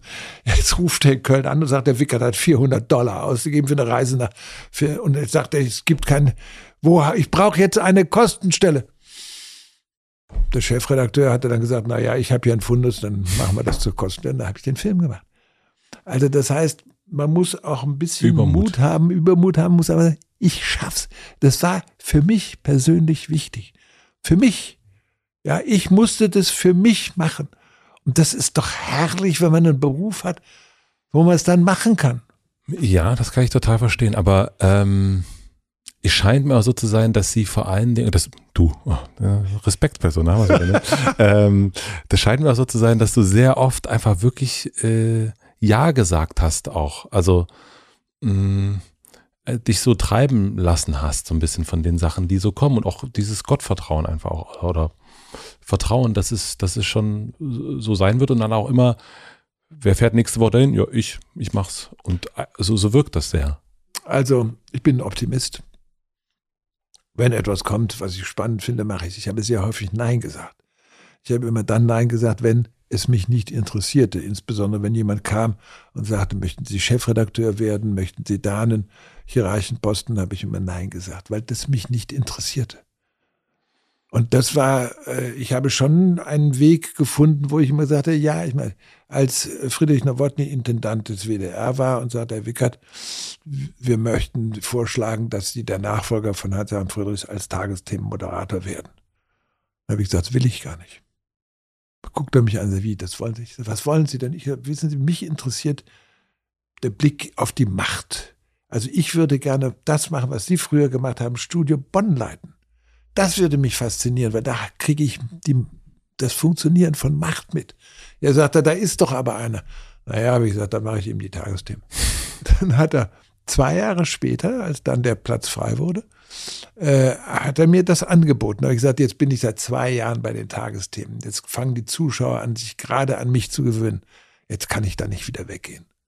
Verstehe ich. Aber Sie waren ja davor, waren Sie Auslandskorrespondent, ja. waren New York, waren in Paris, Washington. Washington. Und ich stelle mir das ja wir haben erst schon, du hast erst schon das Wort Freiheit gesagt, sehr frei vor. Man kann ja. so machen, man guckt, was interessiert einen, kann auch jemanden eine Doku andrehen, der gar keine Kostenstelle hatte. ähm, und wenn ich dann höre Tagesthemen, ich kenne das ein bisschen von der Linda Zawakis äh, bei der Tagesschau, aber es ist ja eigentlich sehr fest, sehr starr. Und äh, also zumindest in, meinen, in meiner Beobachtung. Ich sehe auf der einen Seite sehe ich einen, einen jüngeren Ulrich Wickert äh, durch New York pesen oder Paris und so seine Sachen machen, seine Beiträge drehen, aber dann eben diese feste Zeit, der blaue Hintergrund. Guten Abend, meine Damen und Herren. Ähm, ja, aber weißt du, das ist das, was du siehst. Ich habe das 15 Jahre mit großem Vergnügen gemacht. Wir aber war es nicht eine sehr große lass, Umstellung? Lass, lass, es mich hm. kurz erklären. Hm. Ähm, es war eine Riesenumstellung, weil äh, ich äh, mir das nicht zugemutet habe, äh, ob ich das kann. Ich wusste nicht, weil ich hatte ja, ich habe mal irgendwelche kleinen Sachen mal moderiert, aber so was regelmäßige und so eine Sendung, ob ich das moderieren könnte. Keine Ahnung, der Hans-Joachim Friedrichs, mit dem ich eng befreundet war, der sagte, kannst du das? Der hatte mich auch vorgeschlagen. Dann habe ich bin ich von Paris gekommen, wo ich eben Korrespondent war, habe mir da Tagesthemen mal angeguckt, äh, habe mir mal die, seine Moderation eines Tages mitgenommen und habe mich ins Studio in Paris gesetzt und habe diese Moderation moderiert. Mhm. Und es war schrecklich. Es war furchtbar. Es wirkte entsetzt. Es waren seine Texte. Das war seine, dein Duktus. Das ging gar nicht. Dass ich merkte, du musst selber schreiben, weil du hast einen anderen Duktus drauf. Da habe ich gesagt, okay, dann versuchst du das mal. Und es ist natürlich ein, wie ich finde, schon ein äh, Goldklumpen, den man bekommt. Wir haben so Glück, wenn man sagt, du darfst Tagesthemen moderieren. Und ich brauchte sicherlich erstmal ein halbes Jahr, um mich da wohl zu fühlen, weil man musste sich dann einarbeiten. Ich habe den ersten zwei, drei, vier Wochen jeden Abend den Herrn von Friedrichs angerufen nach der Sendung und gesagt, Hans, was kann ich anders machen? Einfach sozusagen als Trainer den benutzt. Und äh, Sie sagen, du sagst jetzt, du bist auch eine. Jetzt bin ich auch zur Respektperson geworden. Genau, sage ich auch sie zu dir. Ähm, ähm, es ist zwar immer derselbe Ablauf, aber es ist immer ein anderer Inhalt. Und das Kämpfen um einen guten Inhalt, das ist spannend gewesen, dass man auch sagt, Mensch, ähm, man plant ja nicht nur für den Tag, sondern plant auch weit voraus oder so weiter. Dass man sagt, man müsste das mal angehen, man müsste das mal angehen. Und wir haben wirklich auch Dinge bewegt. Äh, ich will dir ein Beispiel sagen. Äh, ich lese äh, immer, auch heute noch, immer Le Monde und die, das, was Herald Tribune hieß und jetzt New York Times heißt. Und in der Herald Tribune waren lange Artikel immer über den Bürgerkrieg im Darfur. Mhm. Deswegen auch, weil äh, sich amerikanische Schauspieler äh, eingesetzt haben. Ich glaube George Clooney auch, ne? George Clooney. Ja. Und ich lese das in der deutschen Presse, fand nichts statt. Dann habe ich gesagt, wir müssen da mal hin. Wir haben einen Korrespondenten in Kenia. Wir schicken den hin. Und jetzt planen wir Folgendes. Der, wir machen der, drei Tage hintereinander muss der berichten. Ja, damit es auch eine Wirkung hat. Und wir machen drei Tage hintereinander immer ein Gespräch mit irgendjemand dann. Also am ersten Tag Gespräch mit ihm, mit dem Korrespondenten. Mhm. Zweiten Tag Gespräch mit, ich glaube, Gerhard Baum, der damals Menschenrechtsbeauftragter der UNO war. Und Georg Baum ist eine Autorität. Am dritten Tag ein Interview mit der Entwicklungsministerin. So, und das hatte eine irre Wirkung. Mich ja. rief am zweiten Tag der Chefredakteur des Welt am Sonntag an. Ihr habt doch da einen Korrespondenten, kann der für uns was schreiben? Das heißt, dadurch, dass wir das so geballt gemacht haben, ist das Thema in die deutsche Presse gekommen. Und das ist etwas, wo man sagt, Mensch, schön, dass man hier einfach auch das Medium benutzen kann, um aufzuklären. Ich meine, mein Verständnis von Journalismus ist aufklären. Wie man darauf reagiert und wie man das interpretiert, das ist eine Sache desjenigen, der zuschaut, der wahrnimmt. Aber aufklären bedeutet erstmal, Fakten liefern, die die Leute vielleicht gar nicht kennen. Und das, äh, und dann gab es aber auch Geschichten, wo ich einfach gesagt habe, man muss auch in einer, einer Sendung wie den Tagesthemen Witz reinbringen. Späßchen. Späßchen, ja, aber. Die Mutter. Da kommt die Mutter, die rheinische ja, Frohnatur. Ja, wahrscheinlich. Na, ich habe, als ich Korrespondent war in Paris, auch immer ein paar sehr lustige äh, Glossen gemacht. Äh, also das war, das lag mir schon. Und jetzt äh, ein Beispiel. Äh, Gerhard Schröder ist jetzt gewählt und man wird, man weiß, der ist, der wird Kanzler. Er war noch nicht Kanzler, aber er wird Kanzler.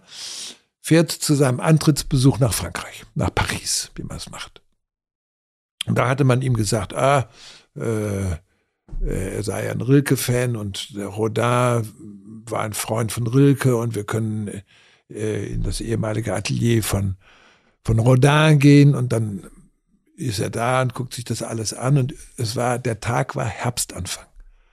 Und irgendjemand sagt, äh, ach, ob er denn äh, Rilke Herbst, Herr, es ist weit. Ja, er kann das. Und er trägt das gesamte Gedicht vor. Das kriege ich über DPA, dass er das gemacht hat. Ich rufe unsere Korrespondentin damals an, Sonja Mikic, ich sage, Sonja, habt ihr das aufgenommen? Haben wir aufgenommen, das ganze Gedicht. Ich sage, pass auf, du fängst deinen Beitrag mit dem zweiten Vers an, mit der zweiten Strophe. Ich fange an zu moderieren. Ich sage, meine Damen und Herren, heute ist Herbstanfang. Und da gibt es auch dieses schöne Gedicht von Rilke. Wer kann es? Ach, das fängt doch an. Und ich sage die erste Strophe und sage, wer kann die zweite? Schnitt, Schröder. Der Bericht über Schröder in Berlin. Und dann fängt, dann kommt, das, kommt er, das ist ja ein kurzes äh, Gedicht, wie er die, die beiden weiteren Strophen sagt. Und ich finde das einfach witzig. Total witzig. Ja, es sagt aber auch was über Schröder aus, über den Kanzler oder so weiter. Das sagt alles, ja. So, und ich finde, das muss möglich sein. Das muss, darf nicht nur sein, dass man, das ist das heute passiert, Punkt. Sondern man muss es verpacken. Es muss Spaß machen. Aber wie hast du deinen eigenen, deinen persönlichen Freiheitsdrang, den du, glaube ich, mit all den Sachen, die du bis zu den Tagesthemen gemacht hast oder machen konntest, wie hast du den zusammengekriegt mit diesen zum einen festeren Ablauf, äh, ein fester Ort und natürlich auch eine ganz andere Popularität. Also wie ging das? Also ich stelle mir das auch als ein Konflikt vor. Das sind fünf Fragen in einer. Mhm. Äh, erstens, ich hatte ja immer eine Woche frei. Wenn Sabine Christiansen moderierte zum Beispiel. So, in der Woche konnte ich verreisen, konnte ich Buch schreiben, was ich dann gemacht habe. Ich habe ja. viel Bücher geschrieben. Also da war ich frei, da konnte ich nach Paris fahren und so weiter und so fort. Also da, da hatte ich wirklich eine Woche frei. Das war das eine. Das zweite, dass ähm, mir das, der Rhythmus nichts ausmachte. Ob ich jetzt in Paris im Studio sitze von morgens halb zehn, bis die Sendung vorbei ist, ist Verstehe auch ein ja. Tag. Gut, dann drehst du vielleicht mal, äh, aber ist weiter, ist kein, ist kein Problem. Das Problem war die Popularität. Weil damit muss man lernen, umzugehen. Und ähm, das hat bei mir immer, das hat bei mir ganz lange Zeit äh, immer so gesagt, die Leute meinen nicht dich, sondern die meinen die Figur, die sie im Fernsehen sehen. Und das muss man sich selbst sagen. Manche Leute sagen, glauben ja, sie seien gemeint. Nein, sie sind nicht gemeint. Sie sind die Person, in die der Zuschauer etwas interpretiert. Ja. Und deswegen hatte ich immer Probleme, wenn mich auf der Straße jemand ansprach, ach, Herr Wickert und so, und ich dann vielleicht ein bisschen abwesend, muffig war, weil ich weiß, der meint doch nicht mich, der meint doch diesen Avatar im Fernsehen. Mhm. Bis meine Frau zu mir immer sagte, sei doch freundlich, die meinen es doch nur nett mit dir. Jetzt bin ich auch nett.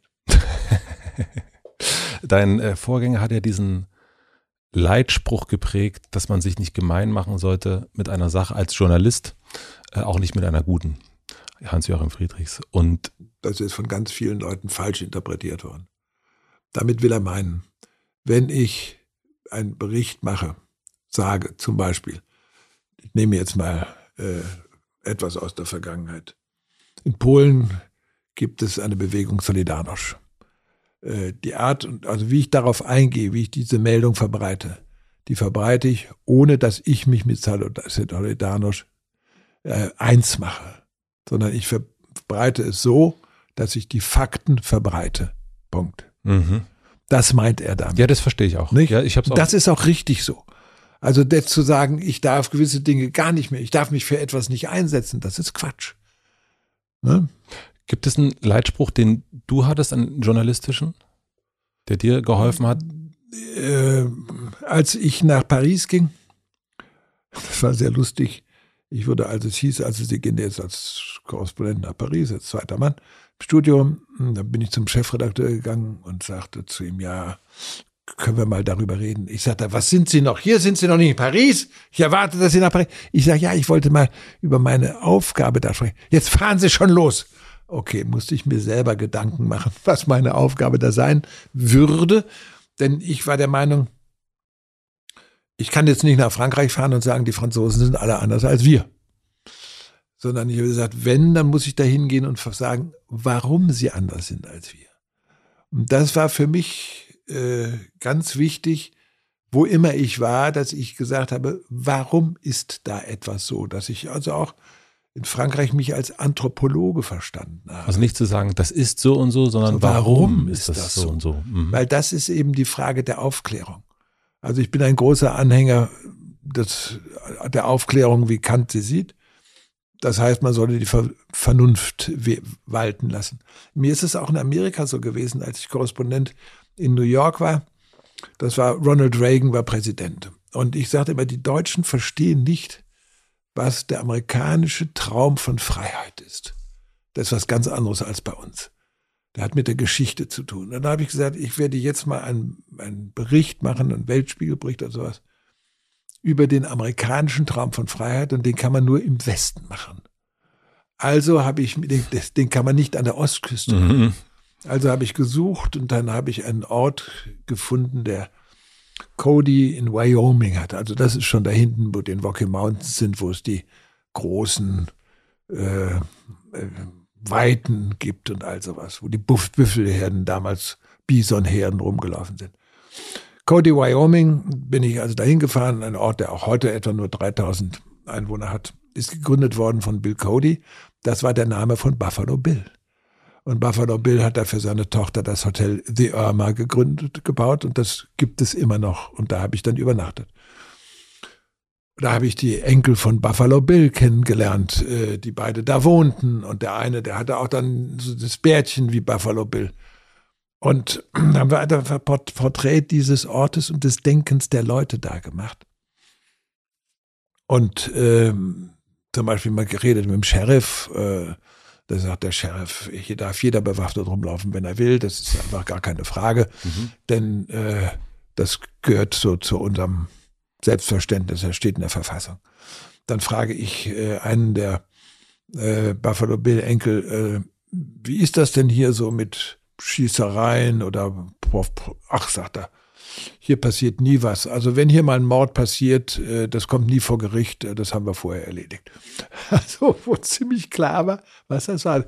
Dann haben die uns dann alles vorgeführt, wunderbar. Dann haben sie ein Square Dance im, im äh, Town Hall gemacht und mich auf die Bühne gebeten und haben zu mir gesagt, äh, lieber Freund aus Deutschland, stell dich da hinten mal in die Ecke.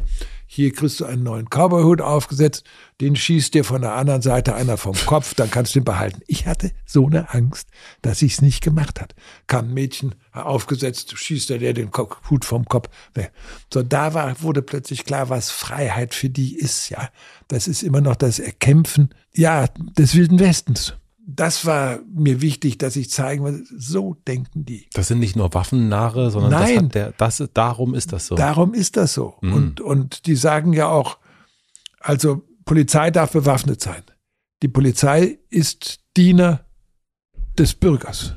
Wenn der Diener bewaffnet sein darf, darf der Bürger doch auch erst recht bewaffnet sein. Um diese Dinge zu vermitteln, das ist, glaube ich, etwas ganz Wichtiges. Also für das mich ist, ist Journalismus Aufklärung. Liest du immer noch sechs Tageszeitungen am Tag? Ich lese also nicht ganz sechs. Also ich lese Hamburger Abendblatt, ich lese Le Monde, ich lese die FAZ, ich lese die Deutsche Zeitung, ich lese New York Times. Aber dazu kommen natürlich Magazine. Ich lese auch den Figaro noch, den lese ich online. Und dann kommen die Magazine, natürlich die deutschen Magazine äh, oder die, die Zeit. Aber dann habe ich auch Le Point, das ist so ein Wochenmagazin aus, aus äh, Paris und The New Yorker.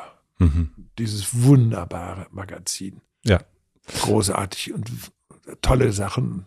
Und wie schaust du da drauf, wenn du das jetzt so liest? Also ich habe letzte Woche, glaube ich, war das, habe ich einen äh, Podcast gehört, äh, Markus Lanz und Richard David Precht, und die sprachen über den Alarmismus, also dass sie in den Medien wahrnehmen, dass es einen Alarmismus gibt, eine Krise stabelt die nächste und so weiter und so fort, große Ausrufezeichen, große Überschriften immer.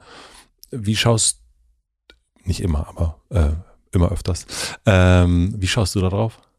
Also, es gibt Zeiten, wo die Presse natürlich immer die Dinge hervorhebt, wo man sagt, das ist jetzt das, das große, wichtige Thema. Und das hat es immer gegeben. Also es ist nicht so, dass das jetzt heute neu ist. Ähm, bei Markus Lanz würde ich sagen, er trägt dazu ja bei. Auf mit, jeden Fall. Mit seiner Sendung. 100 Prozent. Nicht? und Brecht ja mit seinen Aussagen manchmal auch. Also insofern haben die wahrscheinlich über sich selbst geredet.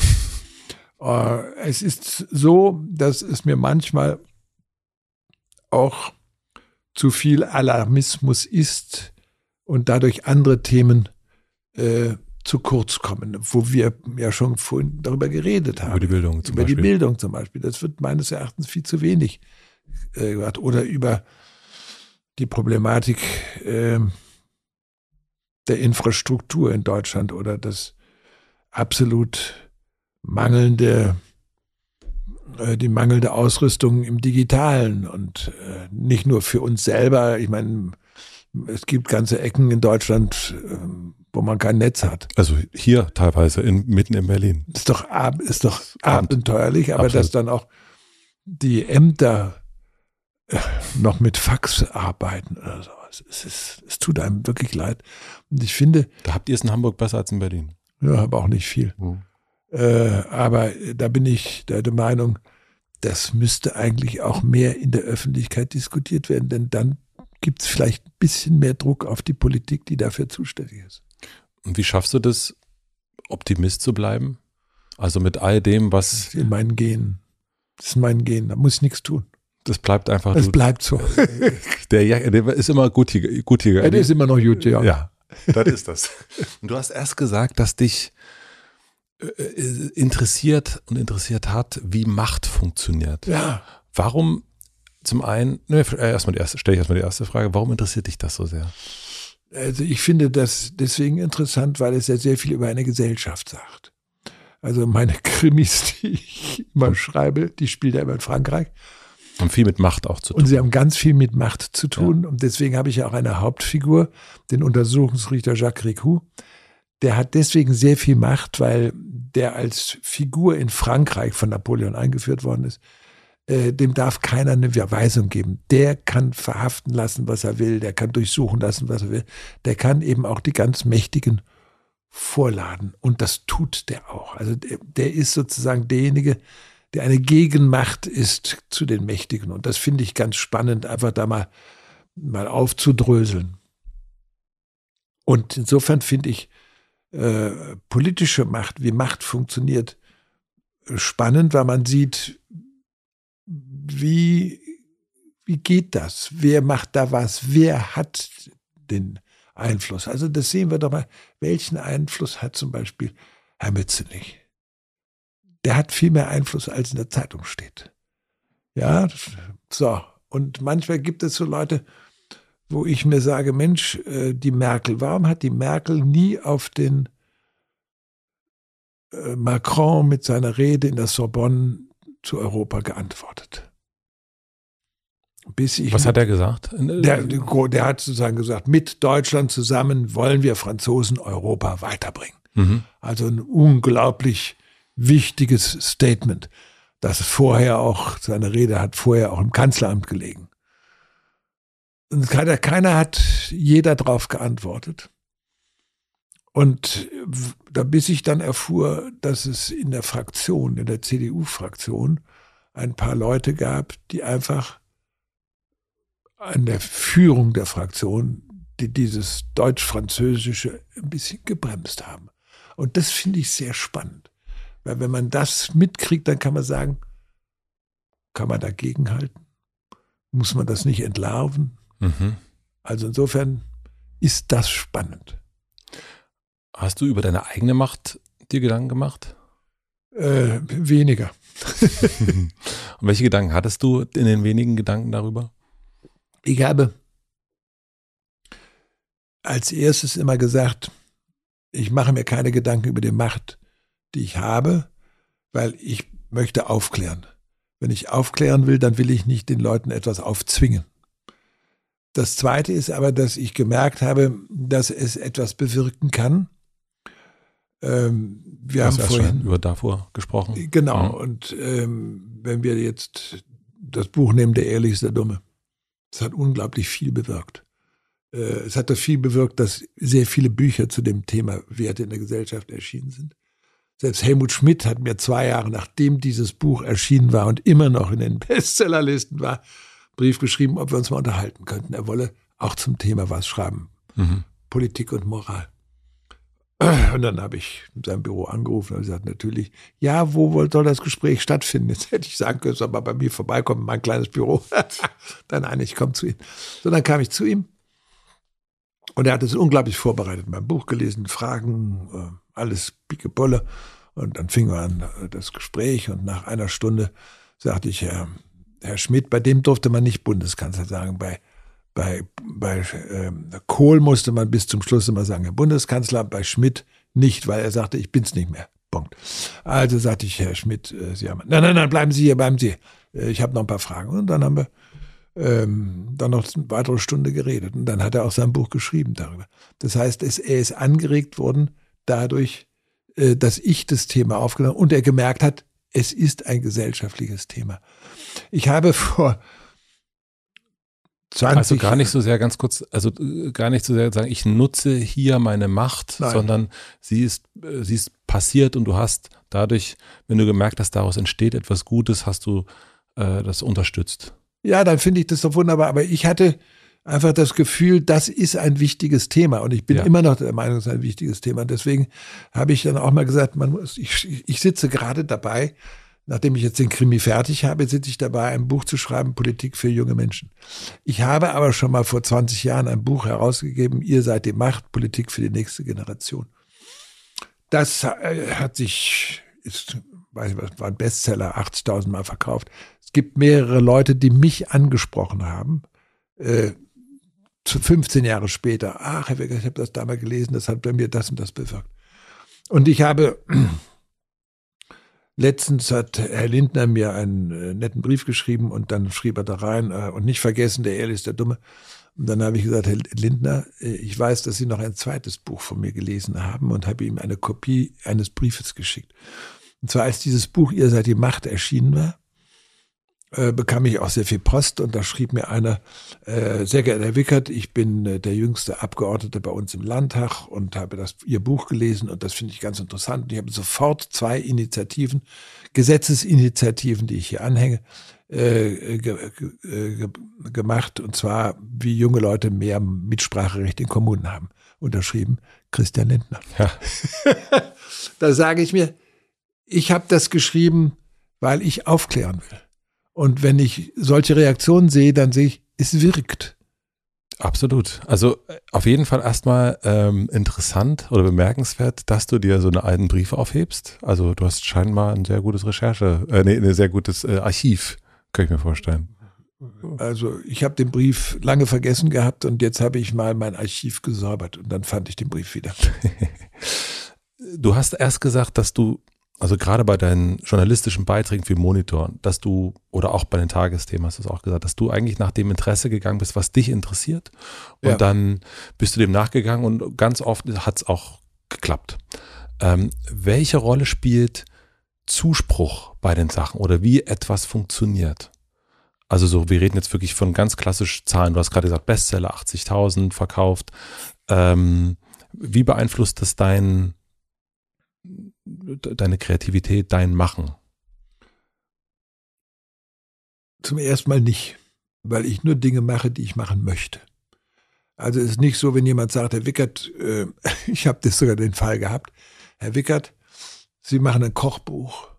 Äh, Sie hat mir wahnsinnig viel Geld geboten. Mhm. Sie brauchen es auch nicht zu schreiben. Sehr gut. Mache ich. Ich würde es machen. Nein. Nein. Das fand ich einfach zu blöd. Was habe ich mit Kochen zu tun? Ich, ich meine, ich hätte, mir, ich hätte mir davon, ich glaube, ein halbes Häuschen kaufen können. So viel Geld hatte der mir dafür geboten. Aber nein, das ist Quatsch. Mhm. Ähm, ich mache, habe auch kleine Bücher gemacht, weil das Thema mich interessiert. Ähm, dieses Buch, ihr seid die Macht, das habe ich geschrieben, weil mir eine Verlegerin gesagt hat, ich mache Bücher für junge Leute. Und habe ich gesagt, okay, und könnten Sie denn zum Thema Macht was machen, äh, Politik machen? Mhm. Dann habe ich das gemacht. Weil ich, und jetzt mache ich auch dieses Buch, wobei ich ausgehe, das wird keine riesen Bestseller werden, sondern ich finde es wichtig, dass man für junge Leute so ein Buch macht. Deswegen mache ja, ich. Ich glaube, das wird ein Bestseller. Kann man damit abschließen. Aber, aber zum Beispiel Krimi.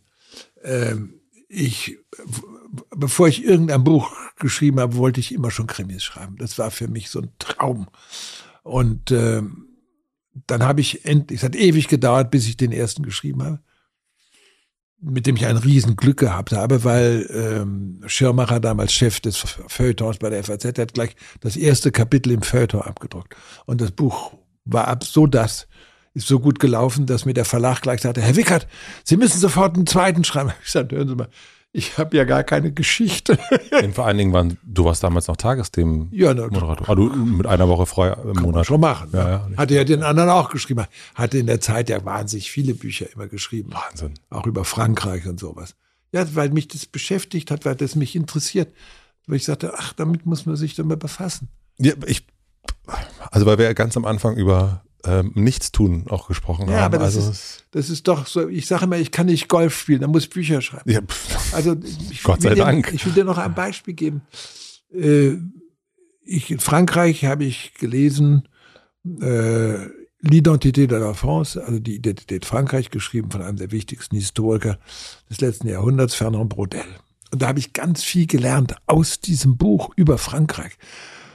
Der beschildert auch die französische Großfamilie und das hat mich so fasziniert. Da habe ich so viel gelernt, dass ich einen Dokumentarfilm über die französische Großfamilie gemacht habe. 45 Minuten. So, und jetzt bin ich bei den Tagesthemen und jetzt äh, ist 3. Oktober und äh, ich bin äh, zur Feier eingeladen und der Bundespräsident Roman Herzog sagt, also jeder Mensch hat seine Identität, aber mir konnte noch nie jemand erklären, was eine nationale Identität ist, Identität ist, die gibt's gar nicht. mhm. Ich sage, jetzt schreibt einer drei Bände darüber, der andere sagt, das gibt's nicht. Also habe ich angefangen, mich damit zu äh, beschäftigen, warum leugnet der eine etwas, was der andere sagt. Gut, äh, ich habe daraus ein, es hat lange gedauert, äh, ein Buch äh, zu schreiben, identifiziert euch, warum wir ein neues Heimatgefühl brauchen. Weil Heimat etwas ganz Wichtiges ist, was wir den Rechten nicht überlassen dürfen. Ja. Weil es ein Gefühl ist, das jeder Mensch hat und nicht nur Rechtsradikale haben Und, haben darf. haben darf. Äh, aber das ist auch wichtig, dass man sich Gedanken darüber macht. Und dann, warum? Und ich sage, wir müssen uns mit uns, mit unserer Gemeinschaft identifizieren, damit wir A, zu ihr stehen. Ja. Äh, und äh, das hat dann dazu geführt, dass ich dieses Buch geschrieben habe, wobei ich nicht gedacht weiß, wer, wer kauft das, sondern mir geht es darum, ich will mich mit dem Thema beschäftigen. Ich habe dann das Glück, dass es dann Leute kaufen. Äh, aber da ist es mir auch egal, wie viele es sind, sondern ich habe selber etwas gelernt durch die Beschäftigung mit dem Thema. Verstehe ich. Wir müssen mal ganz kurz Pause machen, weil ich habe von draußen gerade gehört, dass es eine technische Frage gibt. Ähm, Um Gottes Willen, ich muss weg. du musst jetzt schon weg. Ganz dringend, um Gott, und zwar ganz schnell. Ich bin um zwei verabredet. Ich muss absolut weg. Oh Gott, oh Gott. Ruf mir ein Taxi bitte. Oh Gott. Äh, äh, hui, das äh, war mal ein sehr, sehr abruptes Ende. Also ich wusste erstmal gar nicht in dem Moment, was soll ich jetzt sagen? Soll ich ihn versuchen, nochmal zurückzubringen, damit wir noch fünf Minuten machen und den Podcast zu Ende aufnehmen können? Das war nicht möglich. Uli musste wirklich ganz, ganz dringend weg. Er hatte einen sehr, sehr wichtigen Termin. Ich bin dann erstmal in Urlaub gefahren, bin an die Ostsee gefahren, Uli zu seinem Termin und dann nach Hamburg und wir haben nochmal geschrieben. Und dann ist er nochmal gekommen, ein paar Tage später am Samstag haben wir uns nochmal getroffen. Bevor es diesen Teil gibt, nochmal eine letzte Werbeunterbrechung. Wir machen eine klitzekleine Pause für eine Werbung. Mein heutiger Werbepartner ist Powerbar mit dem Podcast Power Brains, das Sporternährungsquiz. Taucht ein in die Welt der Ernährung mit einem Podcast, der ganz anders ist als alle anderen. Habt ihr euch schon mal gefragt, ob Magnesium wirklich gegen Muskelkrämpfe hilft oder warum Kohlenhydrate so entscheidend für eure Sporternährung sind? Power Brains liefert nicht nur Antworten, sondern bringt euch das Wissen auf sehr, sehr unterhaltsame Weise näher. Und zwar in einem Quizformat mit drei Runden, in denen Punkte erspielt werden. Host Dani Herzog nimmt euch mit auf eine Reise durch sehr spannende Themen der Sporternährung. Hier erwarten euch nicht nur faktenreiche Interviews mit Größen wie Ironman-Gewinner Sebastian Kienle, Legende Joey Kelly oder TikTok-Fitnessstar Joe Wünsche, sondern auch ein einzigartiger Mix aus Quizshow, persönlichen Anekdoten und aufschlussreicher Wissensvermittlung. Powerbrains ist Infotainment pur, einfach, verständlich, inspirierend und mit praktischen Tipps, die ihr sofort im Alltag umsetzen könnt. Neue Folgen erscheinen jeden zweiten Donnerstag. Das Ganze gibt's auch als Videopodcast auf dem Powerbar YouTube-Kanal. Schaut und hört da mal rein. Den Link findet ihr wie immer in meinem Linktree in den Shownotes. Vielen Dank an Powerbrains, das Sporternährungsquiz, für die Unterstützung dieser Folge. Und nun zurück zum Gespräch. Wir wurden ja so ein bisschen unterbrochen, äh, weil du am Montag. Äh, ja, tut mir leid. Kein, musste einfach, du musstest weg. Ja, ich wusste nicht, dass es so lang dauert bei dir. Ich dachte, ach, wir sind längst irgendwo durch und plötzlich auf die Uhr sag, um Gottes Willen. Ich muss los. Ich muss los. Ich muss los. Du bist auch wirklich, du bist auch wirklich rausgerannt. Also das war das, das, die schönste Unterbrechung, die ich bis jetzt hier hatte. Und ich bin wirklich nur drei Minuten zu spät gekommen. Das kannst du, glaube ich, nicht leiden, habe ich schon gedacht. Zu spät kommen, das ist. Das ähm, hat aber auch damit zu tun, dass die Tagesschau und die Tagesthemen, die fangen Punkt an. Ja, natürlich. So, und das habe ich mir angewöhnt. Und das Verrückte war zum Beispiel, ich erinnere mich, dass bei den Tagesthemen dann begann die Konferenz, die Morgenskonferenz, mhm. Planungskonferenz, ich glaube um 11.30 Uhr. Und um 11.30 Uhr saßen alle da, nur zwei oder drei kamen ein paar Minuten später. Das waren die Planer. Das heißt, die hatten das Wissen, das jetzt da diskutiert wird, hatten die bei sich und sagten, oh ja, wir kommen ein bisschen. Und irgendwann habe ich sehr streng die angegangen und habe gesagt, pass mal auf, ich finde das nicht gut. Weil ihr respektiert uns nicht. Ihr habt's Wissen und dann kommt er angedattelt und wir sitzen hier und warten. Ja. Und ich finde, das ist doch Frage des Respekts den anderen gegenüber. Und er hat gewirkt. Fand ich ganz schön. Ich finde, wenn man allein auf jemanden wartet, finde ich es überhaupt nie schlimm. Also wenn ich allein bin und jemand kommt zu spät, mag ich das total, weil das, ich denke immer, das ist so geschenkte Zeit, die hätte ich sonst nicht. Aber wenn man in im Raum sitzt mit acht 10, 20 Leuten. Ja, fürchterlich. Aber es ist so, ich versuche bei anderen pünktlich zu sehen. Wenn bei mir einer ein bisschen später kommt, das ist mir egal. Ja, nämlich auch total. Davon gehe ich eigentlich aus, dass jemand ein bisschen später kommt. Aber ich bin ja nun lange Zeit in Frankreich gewesen und wenn du da jemanden einlädst für 8 Uhr abends, dann kommt er um halb neun. Mhm.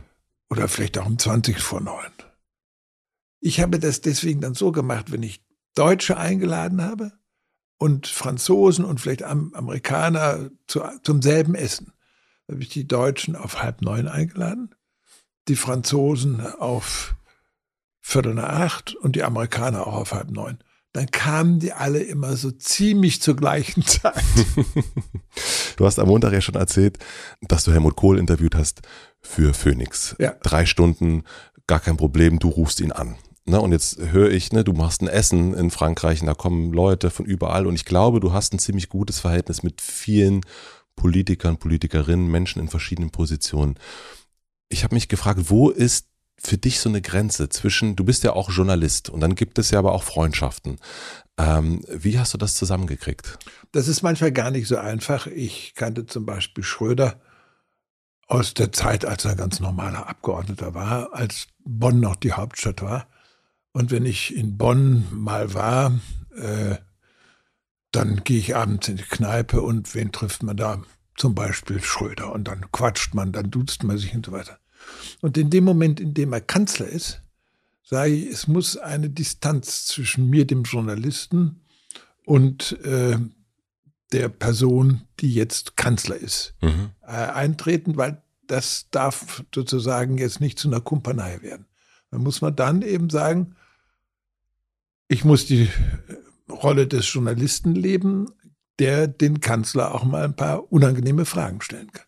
Das muss man dann machen. Also man ähm, hat äh, eben in der langen Zeit äh, einfach auch Freundschaften geschlossen zu einer Zeit, als die anderen nicht in Position waren. Ich erinnere mich zum Beispiel an eins, Norbert Blüm, mhm. äh, den ich auch aus der Bonner Zeit kannte und ich glaube, ich war der. Aus deiner Studienzeit noch? Nein, so? nein, da soweit doch nicht. Scharping kannte ich aus hm, meiner okay. Studienzeit heraus. Ähm, aber ich habe Blüm, den kannte ich, da war er Geschäftsführer äh, bei äh, den äh, CDU-Sozialausschüssen oder sowas. Katzer war damals der Chef. Und ich, das hat er mir immer gesagt, du warst der Erste, der mich überhaupt interviewt hat. also von Monitor her. Mhm. Also man kannte sich, man duzte sich und der war dann irgendwann war er dann natürlich auch Minister. Und äh, das bedeutete aber nicht, dass ich jetzt sage, jetzt muss ich ihn sozusagen in seiner Position als Sozialminister dann äh, auch mal gut behandeln, sondern ich habe meinen Job als Journalist gemacht und es ging um die Pflegeversicherung. Und er war für die Pflegeversicherung, so wie sie jetzt auch ist. Aber in der FDP war äh, Graf Lambsdorff derjenige, der sagte, nein, wir müssen eine aktienbasierte äh, mm. äh, Pflegeversicherung haben, wie es die Norweger haben und wie es jetzt auch Lindner, Lindner leicht einführt auch. Mm. So, also wir haben Tagesthemen. Ich mache Interview mit Lambsdorff und der haut natürlich voll auf den Blümdorf. Nächsten Morgen klingelt bei mir das Telefon in der Sendung. Blüm dran. Wie können Sie das machen? Wie können Sie das überhaupt? Sind völlig falsch, dieser Mensch und so. Ich springe aus dem Finster. Und da habe ich gesagt, aber ist nicht schlimm. Ich weiß, du wohnst in der ersten Etage. War das Gespräch zu Ende sozusagen. Aber da muss man eben dann sagen, okay, ähm, der Journalist muss in dem öffentlichen der Journalist bleiben. Wir haben gerade von Sharping gesprochen. Sharping kannte ich tatsächlich aus der Zeit des Studiums. Ich hatte äh, in Bonn mein Examen gemacht, äh, war aber in Jura, war aber auch immer beim Institut für politische Bildung gewesen, war da auch Hiwi eine Zeit lang und da hat Sharping angefangen, als ich aufgehört habe. Deswegen kannte ich ihn. So, jetzt wird er eines Tages äh, Verteidigungsminister und hat da eine ziemlich ungute Rolle. Mhm. Und wird auch sehr kritisiert. Er hat auf der, diese Geschichten mit den Fotos, die dann erschienen sind. Das weiß ich gar nicht. Äh, das hat eigentlich zu seinem Abgang äh, geführt. Er hatte dann äh, eine eine Frau kennengelernt, Frau Pilati, und hat die dann geheiratet, beziehungsweise hat in, ähm, auf Mallorca für die bunte Fotos schießen lassen, das verliebte Ehepaar im Swimming, Swimmingpool oder sowas. Und er war dafür angegriffen worden und hatte da, glaube ich, mehr auf sein Privatleben gesetzt als auf die Bedeutung als Verteidigungsminister, die deswegen wichtig war, weil es die, das deutsche Engagement im Bosnienkrieg gab. Zu der Zeit. Mhm. Zu der Zeit. Und ähm, er sollte nach Bosnien fliegen. Ich hatte aber aus äh, Informationen aus Berlin gehört, er fliegt abends nach Mallorca zu seiner Frau, ich weiß nicht, ob die verheiratet war oder Freundin oder wo er gerade überall groß mhm. sozusagen in den Zeitungen war und fliegt am nächsten Morgen dann nach Bosnien. Da sagt man sich, ist alles mit natürlich Maschinen der Luftwaffe. De, ich habe aber, bevor er nach äh, aus, aus Berlin abflog, sagen wir mal, und die meisten Leute gar nicht wussten, dass er nicht nach Bosnien fliegt, sondern nach Mallorca, habe ich ihm im Tagesthemen-Interview gefragt. Er hat das dann auch bestätigt. Es hat dann aber ziemlich schnell dazu geführt, dass er seinen Job los war. Er hat mich dann irgendwann mal beschimpft. Du bist auch mit Schuld daran, mhm. dass ich da nicht mehr bin. Ist das aber etwas, was du angesprochen hast auch? Ich meine, die Frage ist ja immer, ähm, ähm, in welcher Pflicht steht man zueinander, wenn man Freund ist? Auch. Und manchmal ändern sich Rollen. Ich kenne das auch als Chef. Dann ist man mit manchen eher näher dran, sozusagen hat ein freundschaftliches Verhältnis, aber dann gibt es auch Chefentscheidungen. Dann vermischen sich so Rollen und die anderen wissen aber vielleicht gar nicht so, in welcher Rolle spricht denn der jetzt eigentlich ist. Ich dachte, er ist mein Freund. Äh, hat er wahrscheinlich auch gedacht. Ähm, ist das etwas, was du. Na, also das muss er eigentlich hast? wissen. Das muss jemand, so jemand wissen. Mhm. Ich glaube, die schwierigste Situation, in der ich mal war, ich war mit Günter Grass sehr befreundet. Ja. Über lange Zeit. Und dann wurde er äh, stark angegriffen wegen eines Buches, das er, in dem er geschildert hat, dass er als 15-, 16-Jähriger bei der Waffen-SS eingezogen worden war. Ähm, er hat immer klar gemacht, dass er als Pimpf ein begeisterter Nazi war und hat es auch erklärt und und äh, jetzt schreibt er da etwas, was er meint, gehört zu seiner Biografie. Mhm. und ist nichts Neues. Aber er wurde dann unglaublich angegriffen, wie, ah, der hier, der war bei der, nicht Waffen-SS, sondern alle Leute haben natürlich damit gemeint SS. Und äh, der war äh, in den letzten Mon Kriegsmonaten war der äh, ein hilfloser, kaum ausgebildeter junger Soldat. Teenager. Also Teenager, ne? Mhm. Kindersoldat. Ja. Und hat auch nichts Wesentliches gemacht und auch so. Und jetzt wurde er unglaublich angegriffen, auch ähm, weil die Presse dann meinte, jetzt geben wir dem eine mit. Ich hatte mit ihm ein Halbstunden-Interview verabredet für sechs Wochen später, bevor das Buch schon rausgekommen war.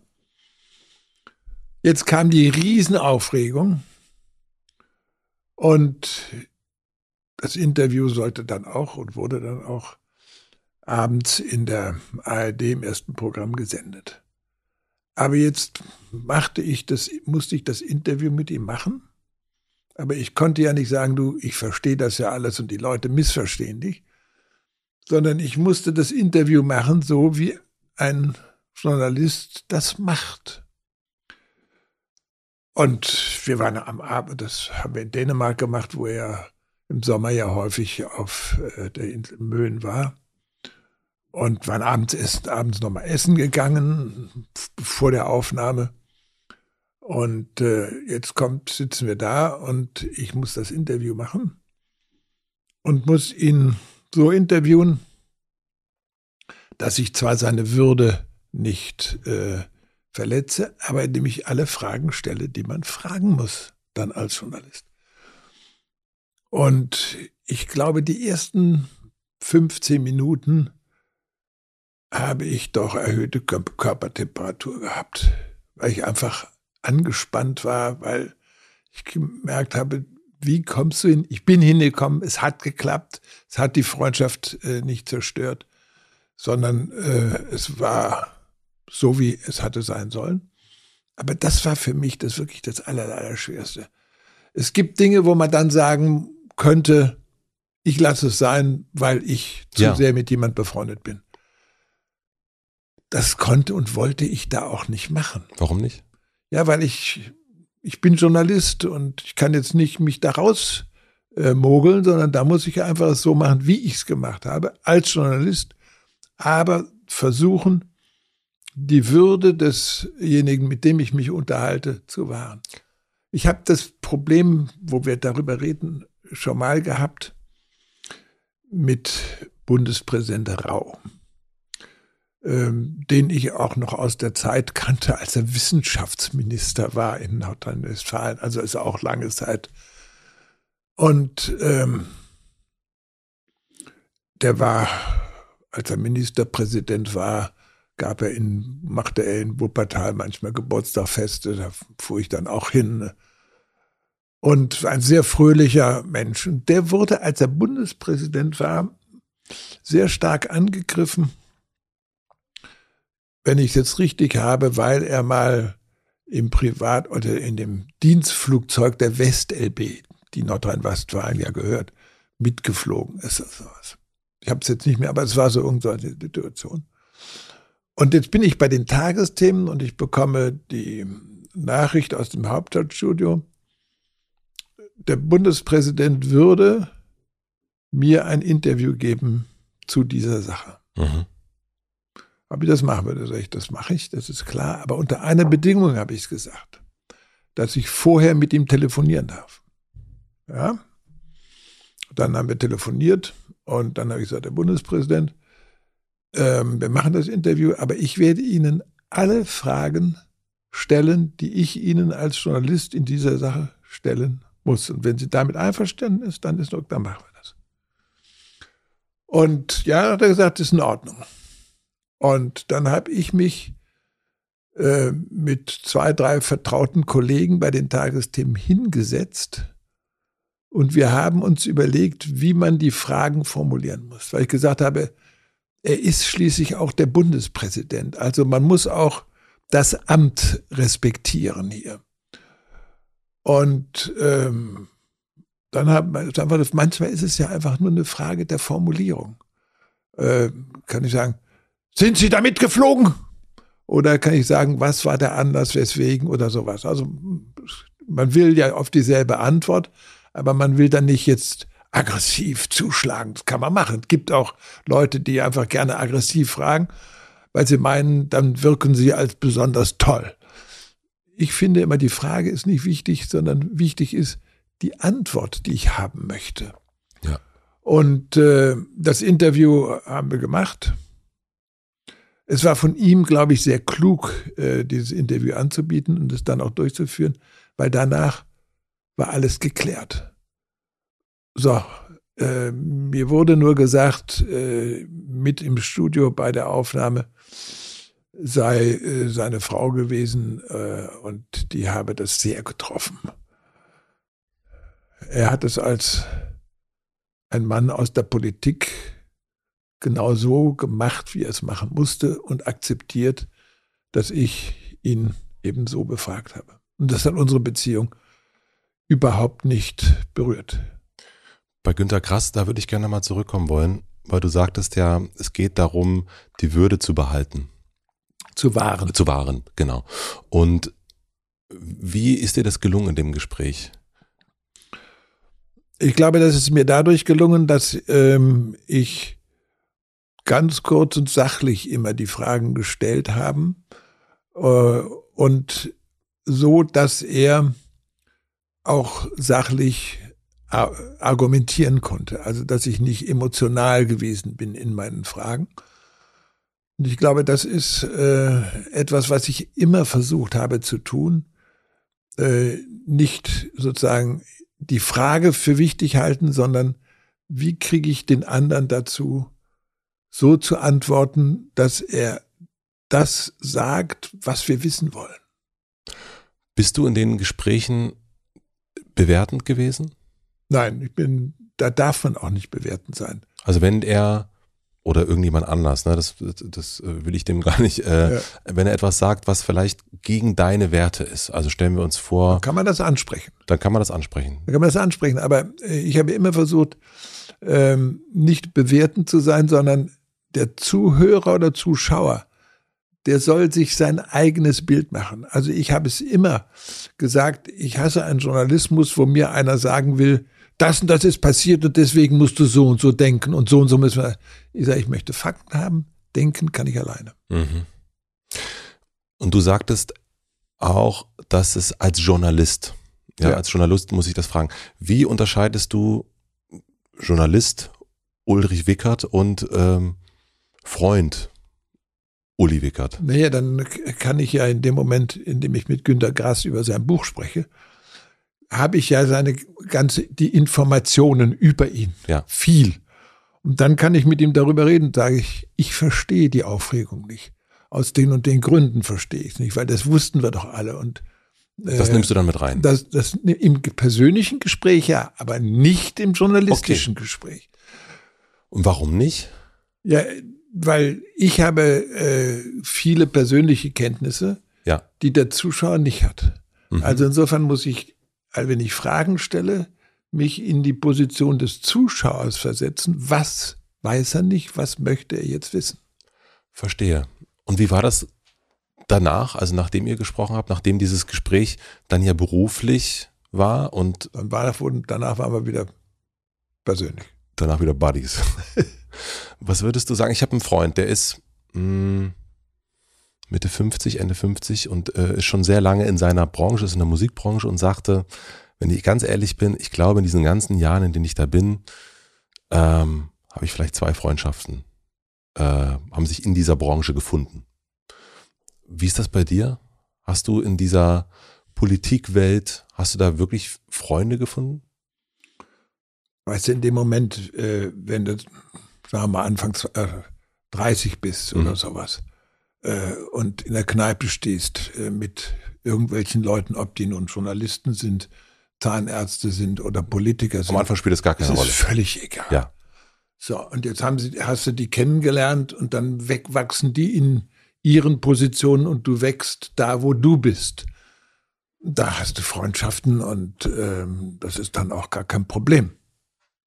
Völlig klar. Aber irgendwann bist du ja nicht mehr 30 gewesen und äh, warst dann 40 und 50 und warst dann irgendwann natürlich auch Ulrich Wickert. Also auch die Person Ulrich Wickert.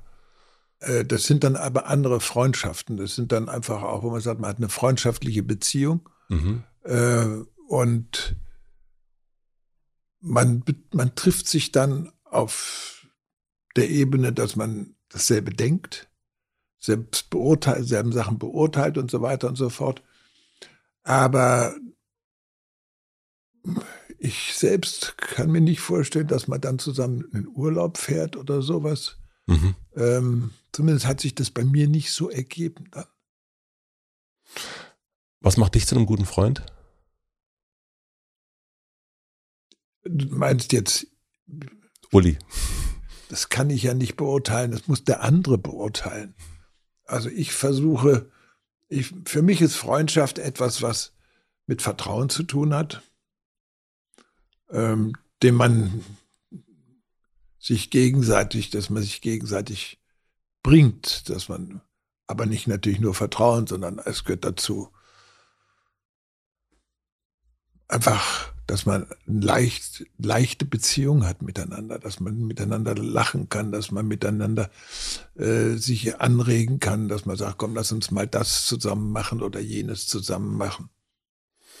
Und was überraschen Menschen, wenn sie dich besser kennenlernen? Weiß nicht. Nein? Weil die wissen ja, dass ich ein lustiger Typ bin. Aber du wirkst ja nach außen super, super entspannt. Ähm, also so wie du vor mir sitzt und ähm, äh, stimmt das mit deinem Inneren überein? Ich vermute. Ich hoffe es. Also ich habe, wenn ich in mich hineingucke, bin ich entspannt. Und war das schon immer so oder bist du, ist das, also ich bin jetzt 43 und ich merke, ich werde ein bisschen gelassener. Also ja, so. Mit 43 war ich das schon. Naja, ich glaube, wenn ich jetzt so zurückgehe, gibt natürlich immer wieder mal Momente, äh, wo man dann nicht so entspannt war, aber wenn ich so grundsätzlich äh, absehe von, gibt natürlich Dinge, wo man angespannt ist immer. Ähm, das gab's, klar, aber das sind so dann Sondermomente, würde ich mal sagen. Grundsätzlich war ich eigentlich eher, da bin ich immer noch ein, ja, entspannter Mensch, der sagt, das ist noch immer YouTube. da haben wir es wieder. das immer wieder. Aber äh, dein Lebensmotto haben wir auch, äh, ne, das, das, Lebensmotto ist ja äh, niemals die Lust aus den Augen verlieren. Genau. Und manchmal äh, verstößt man ja gegen die eigenen Regeln. Manchmal ähm, denkt man, ach, ich habe doch eigentlich mein Motto, warum habe ich mich denn da nicht dran gehalten? Ähm, ich merke das immer noch rechtzeitig. Ja. Ja, ja, ja, ja. Ich habe das jetzt gerade wieder erlebt, wo ich habe ja diesen Krimi gerade geschrieben, meinen siebten. Äh, so, ich bin jetzt auf Lesereise ähm, und das Buch läuft ja auch wunderbar. Leute finden das alles sehr spannend. Und ähm, sitze aber an einem nächsten Projekt, äh, Politik äh, für junge mhm. Menschen. Jetzt kriege ich ein äh, Mail von einem anderen Verlag, der sagt, äh, wie wäre es, ich will jetzt nicht sagen, worum es geht, wenn Sie mit dem und dem jetzt ein kleines Büchlein machen würden. Und äh, da sage ich, ach, das ist aber eine schöne Idee. Ach, das muss ich mal überlegen. Ich kenne den so und so seit mhm. Ewigkeiten. Und dann habe ich jetzt gesagt, ja, ähm, ein paar Tage später habe ich geschrieben, ich kann mir das vorstellen. Dann haben die das mit dem besprochen und dann sagt er, findet er wunderbar. Und dann habe ich aber nachts gedacht, du kannst jetzt das nicht alles machen. Du hast jetzt dieses Buch äh, für junge Leute, Politik für junge Leute in Arbeit. Und das andere kann man zwar hinten anschließen, aber du hast ja auch noch andere Projekte vor. Also habe ich dem zurückgeschrieben, nee, wird doch nichts. Mhm. Ich muss mich sortieren. Und da hat mich das Lebensmotto eben nachts erwischt, dass ich gesagt habe, das ist zwar schön, aber es nimmt dir zu viel Platz in deinem Leben. Es nimmt dir sozusagen, es macht dir, es bereitet dir Stress. Und das willst du nicht. Du willst Lust haben. Also habe ich abgesagt. Obwohl ich ursprünglich gemeint habe, das wäre eine schöne Sache. Und machst du solche Sachen eher mit dir selbst aus oder ist das etwas, was du mit deiner Frau oder Freunden besprichst? Du, das bespreche ich auch mit, äh, mit meiner Frau, das bespreche ich mit Freunden, äh, das bespreche ich auch mit meiner Verlegerin oder sowas. Ähm, also. Also du bist nicht so ein, wie nennt, wie nennt man diese Menschen, die für sich so machen alles mit sich selber eigentlich aus?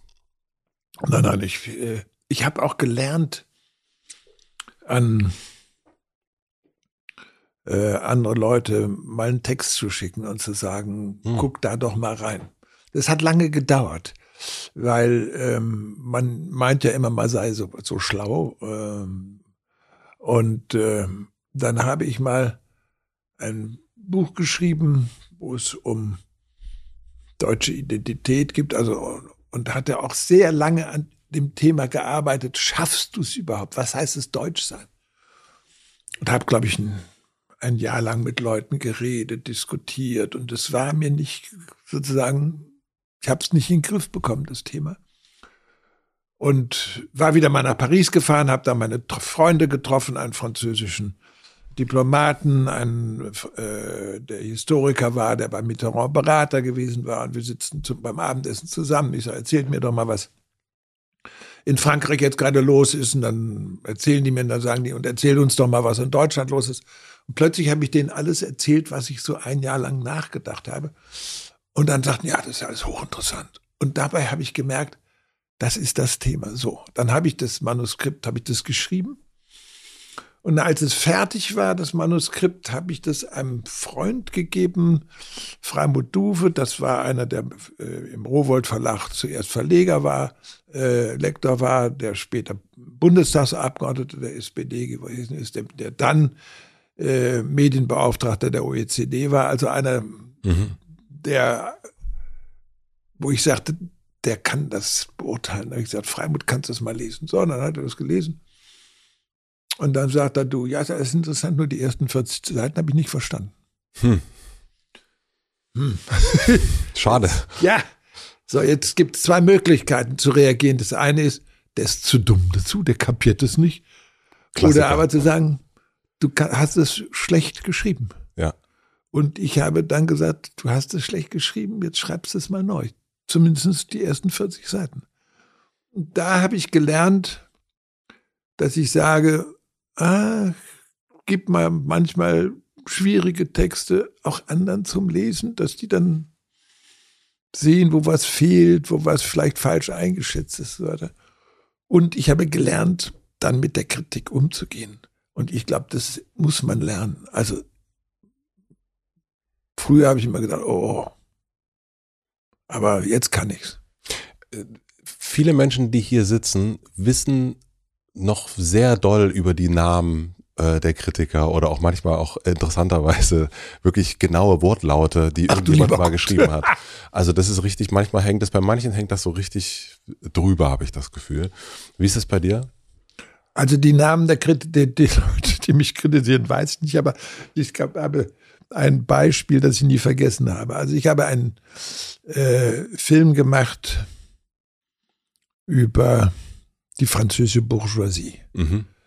äh, als ich da Korrespondent war. Und einfach, wo ich mal den Deutschen erklären wollte, warum die Franzosen anders sind als wir. Und das war ein sehr aufwendig gemachter 45-Minuten-Film.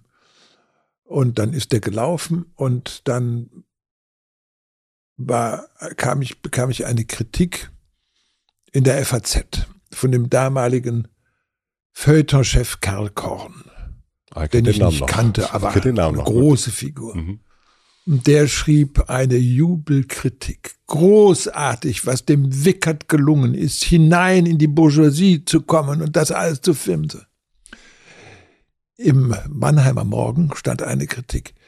Dieser Kapitalismuskritiker Wickert, also wirklich, was er da wieder alles für ein Schwachsinn. ich habe mich kaputt gelacht. Weil ich gesehen habe, der eine sieht so, der andere so und Karl Korn war mir wichtiger.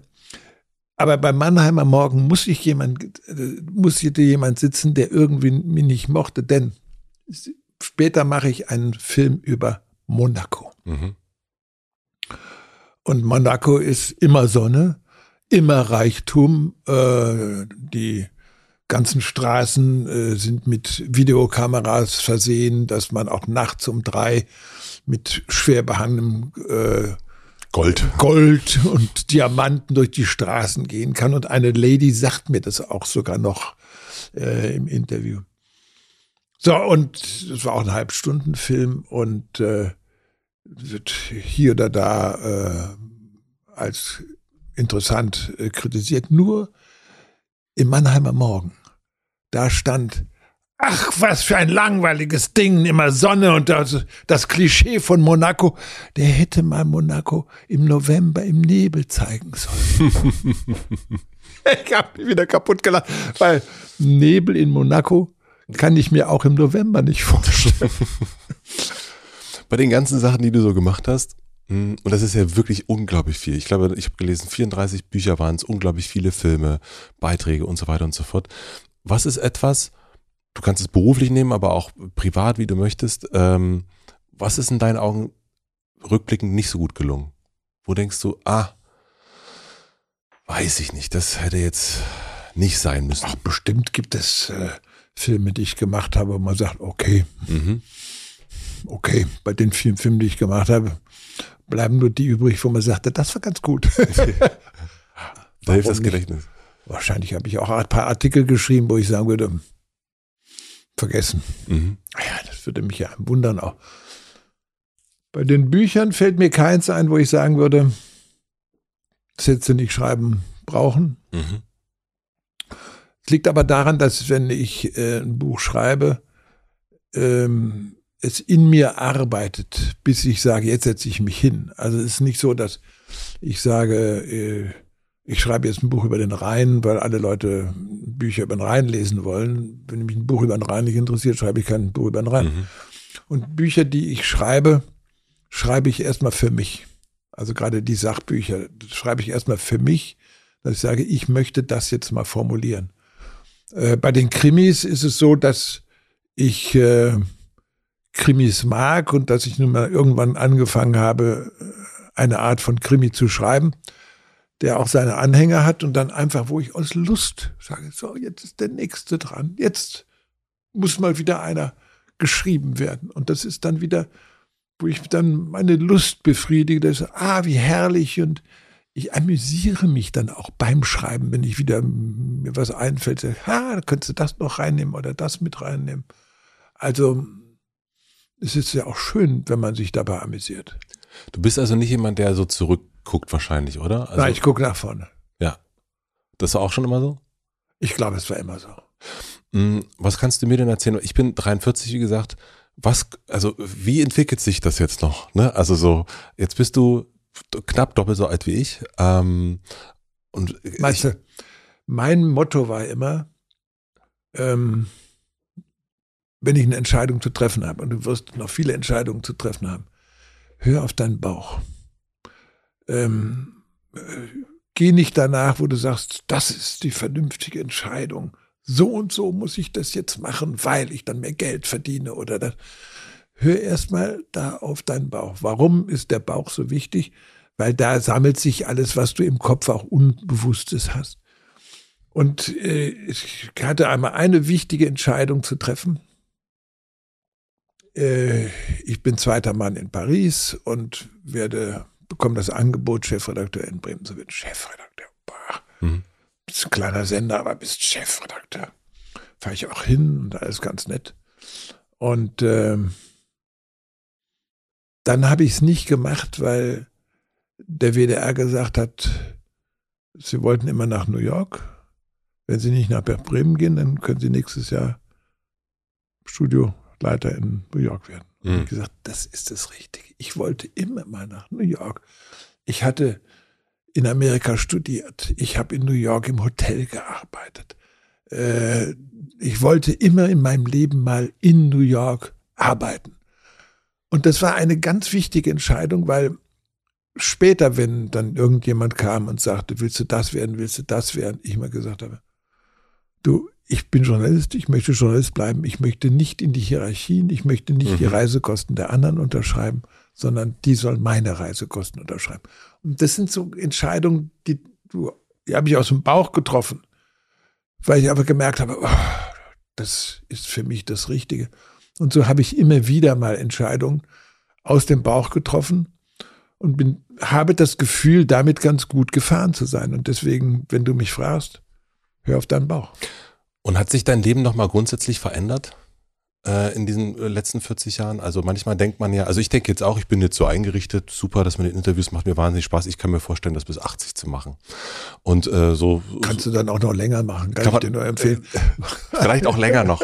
Aber ähm, manchmal passiert ja, also man überschätzt ja, glaube ich, immer was in einem Jahr passieren kann äh, und unterschätzt, was in zehn Jahren zum Beispiel passieren kann. Also ähm, mein Vater, der war ja Diplomat, aber er war auch bevor er in den diplomatischen äh, Dienst zurückging nach dem Krieg, war er Hörspielautor unter anderem.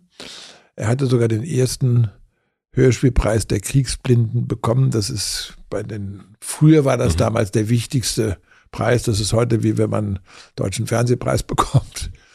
Und unter anderem hat er ein Hörspiel geschrieben, das hat er gesagt, das ist, habe ich ganz schnell geschrieben, aber das ist, hat das mit das erfolgreichste gewesen. Es wurde dann auch ein Fernsehspiel beim ZDF, das hieß der Klassenaufsatz.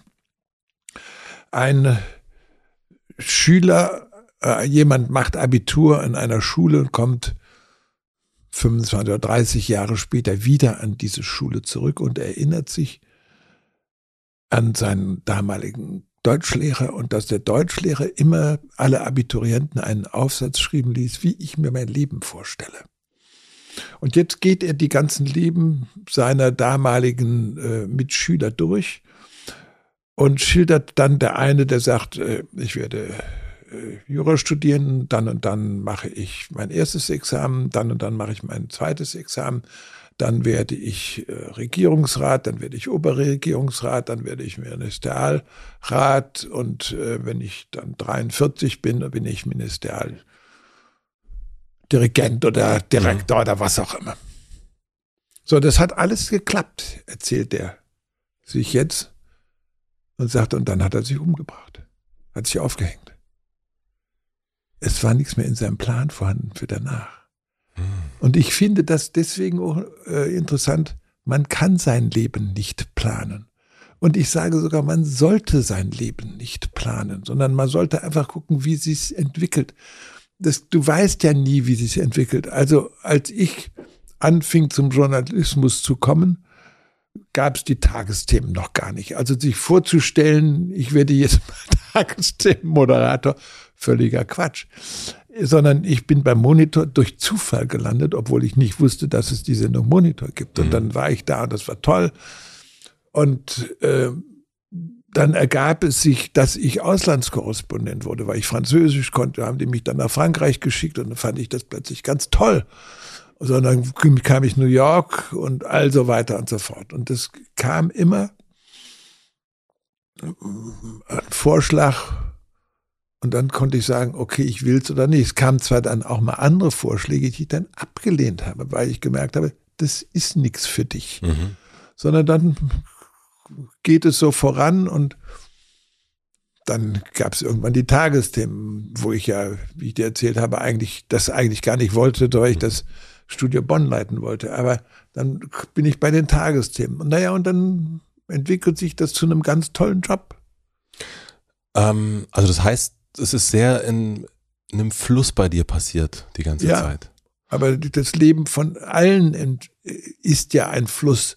Also man kann vielleicht, wenn man in der Beamtenlaufbahn ist, dann läuft die verstehe ich ja so vorhersehbar ab.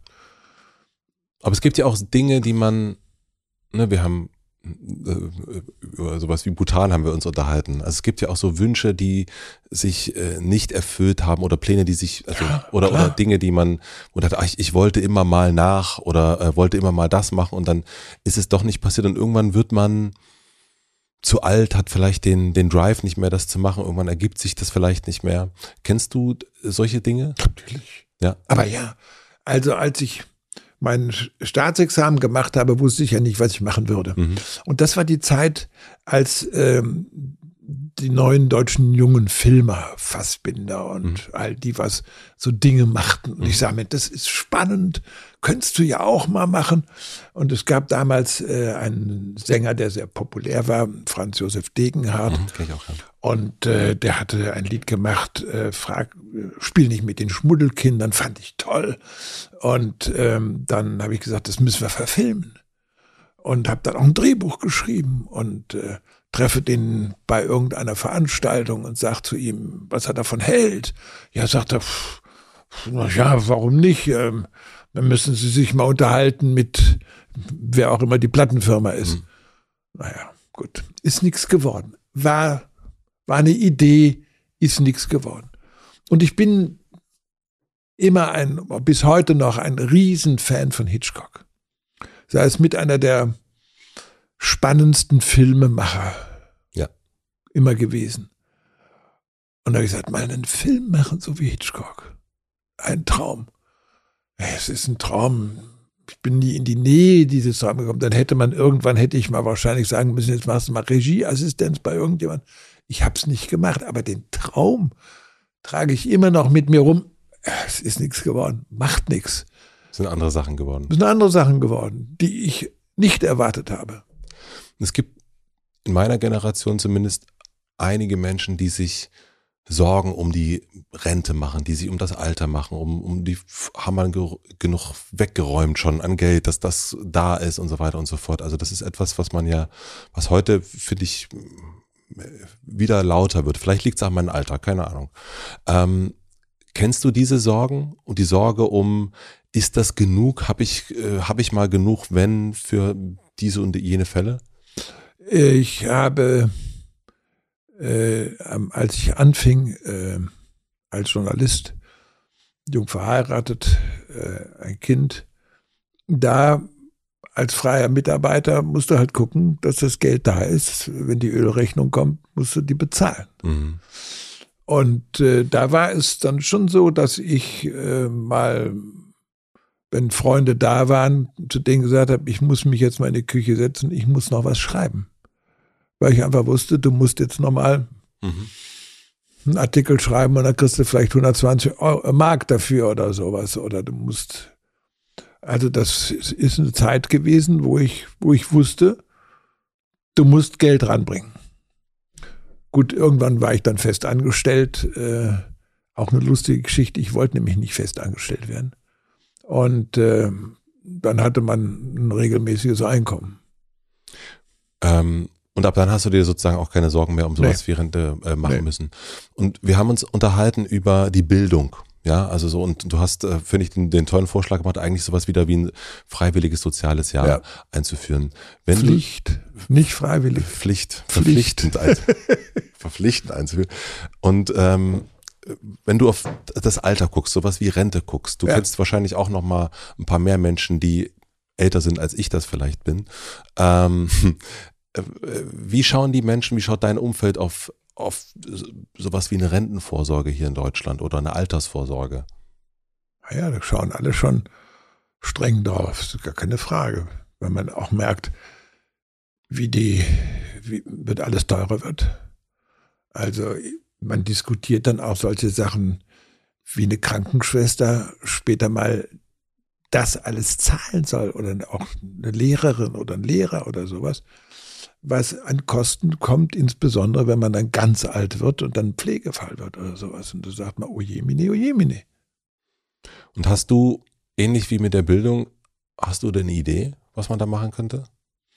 Ich glaube, dass äh, der Staat da viel mehr Vorsorge treffen muss. Mhm. Äh, wir müssen, es fängt damit an, dass wir viel mehr Pflegeeinrichtungen haben müssen, mhm. Dass wir viel mehr Leute ausbilden müssen, die in der Pflege aushelfen und wir, dass wir die auch anders bezahlen. Und ich glaube, wir müssen schauen, dass wir eben auch die Leute, von denen ich gerade gesprochen habe, ob es die Krankenschwester ist äh, oder äh, der Lehrer oder die Lehrerin, dass wir sagen müssen, wir müssen die so bezahlen, dass die später auch mal davon leben können. Also, dass es jetzt anfängt sozusagen und nicht erst später. Ja, dass man jetzt direkt natürlich. sagt, wir müssen jetzt äh, das verändern und nicht irgendwie später irgendwas Nein, aufsetzen, Fonds und so machen. weiter und so fort. sind eh zu spät dran. Und wie hast du für dich gesorgt, vorgesorgt? Wenn ich das fragen darf? Du, als äh, ich habe ja immer nebenbei Bücher geschrieben und dafür damit immer Geld verdient. Und das einfach weggelegt? Habe ein bisschen weggelegt, klar. Und hast du so, also ich frage das wirklich ganz direkt, aber hast du sowas wie Aktien gemacht, Immobilien Nein. gekauft?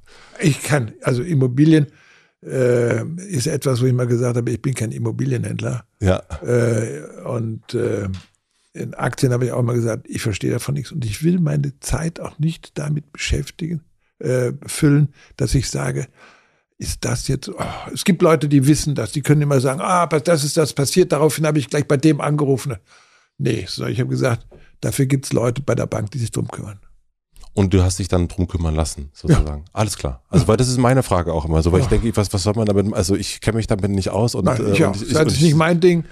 Sag ich, lieber arbeite ich in der Zwischenzeit, äh, schreibe ein Buch, äh, dann kommt wieder Geld rein. Äh, also als dass ich jetzt das alles sage. Ich, ein Freund von mir zum Beispiel, der sagte mir, als die, als die Corona-Krise anfing, äh, erzählt er mir, ja, Mensch, da habe ich mitbekommen, da gibt es ja diese Beatmungsgeräte, die da irgendeine Firma in Schleswig-Holstein herstellt. Ich habe sofort bei der Bank angerufen und gesagt, da in, in, investiere in die Aktien dieser Firma.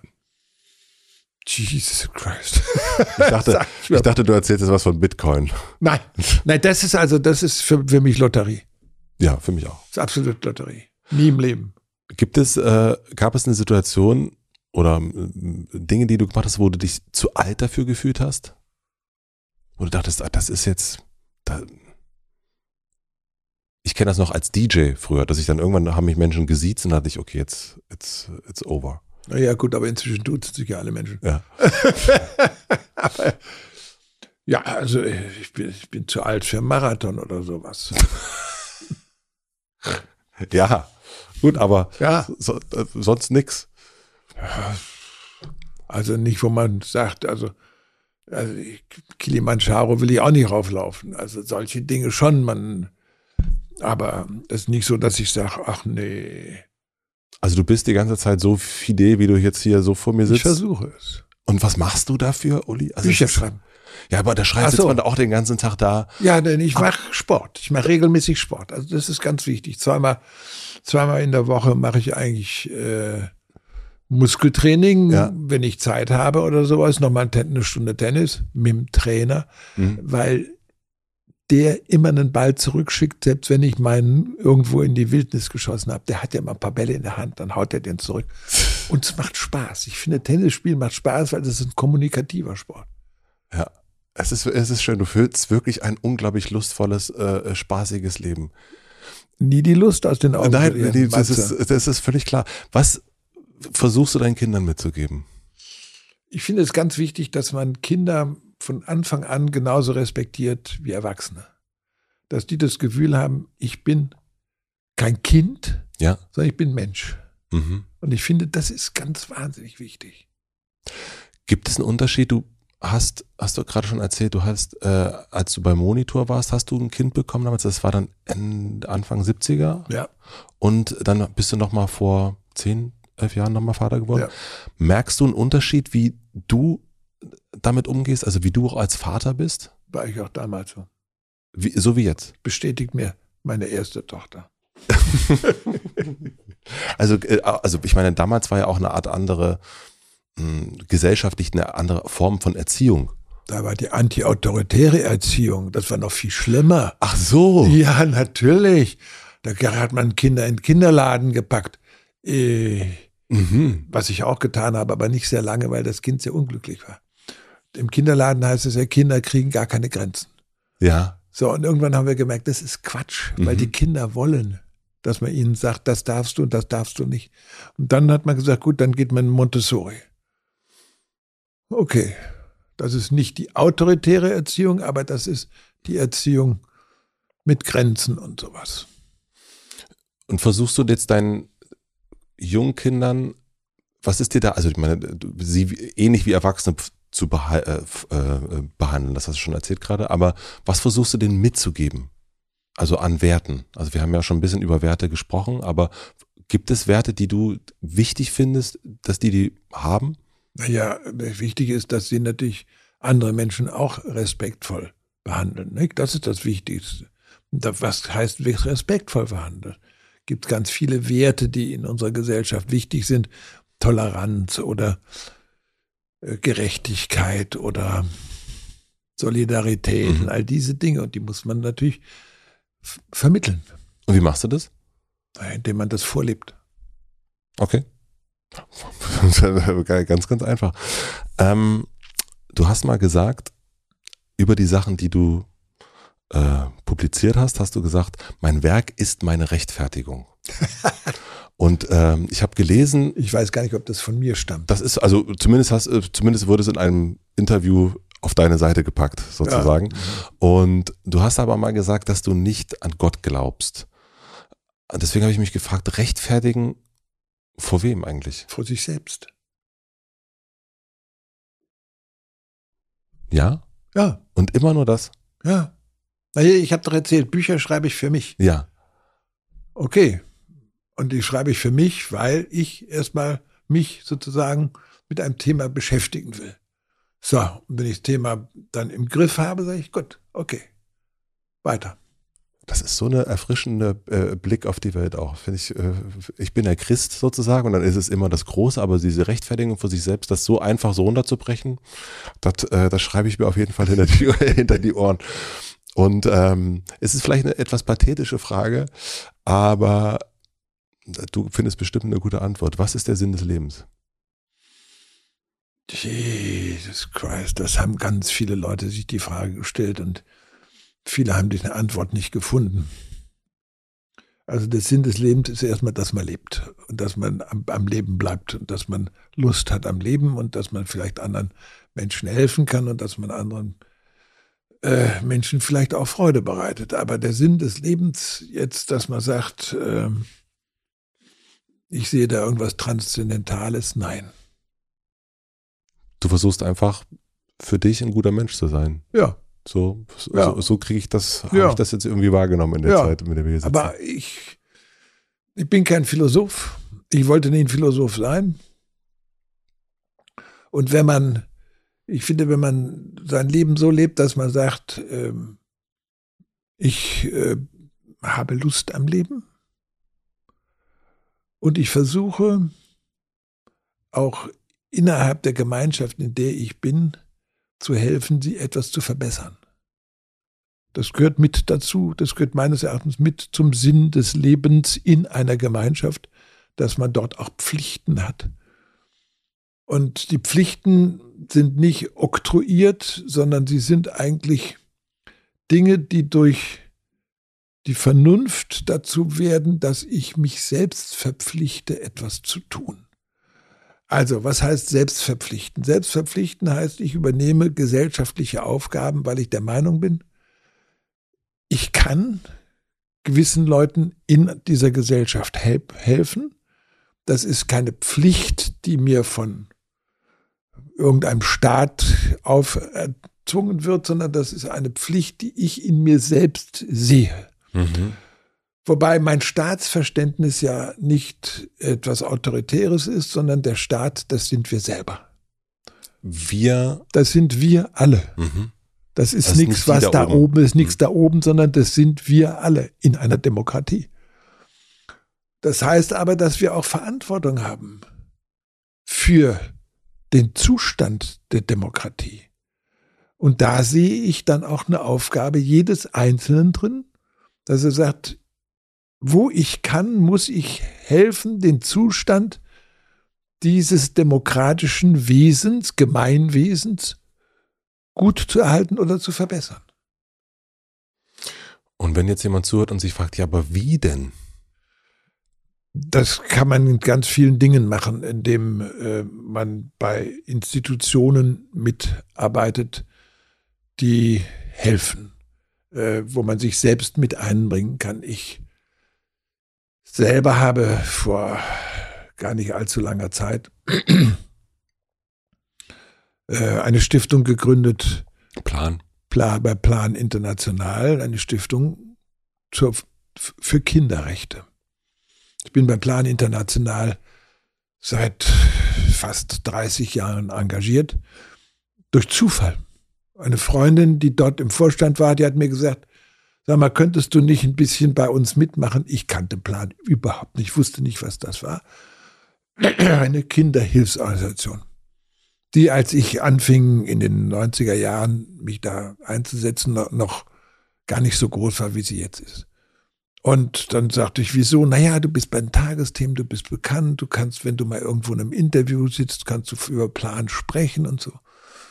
Dann habe ich als erstes gesagt, gut, dann möchte ich mehr über Plan wissen. Ich möchte insbesondere wissen, wo gehen die Spendengelder hin? Mhm.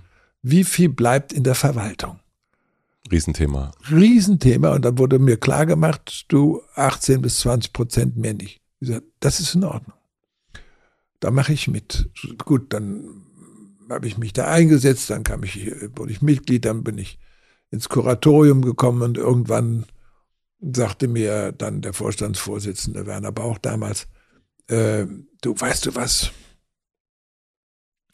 du hast jetzt äh, zusammen mit Plan den Walter Scheel-Preis äh, für dein soziales Engagement bekommen. Ich habe gedacht, wie wäre es damit, wenn du eine Stiftung gründet. Ich sage, die Stiftung, die Stiftung. Ja, sagt er, im Rahmen von Plan gibt es einen Stiftungsbereich, wo Plan die Stiftungen verwaltet. Also mhm. man, das ist ja auch eine wichtige Sache.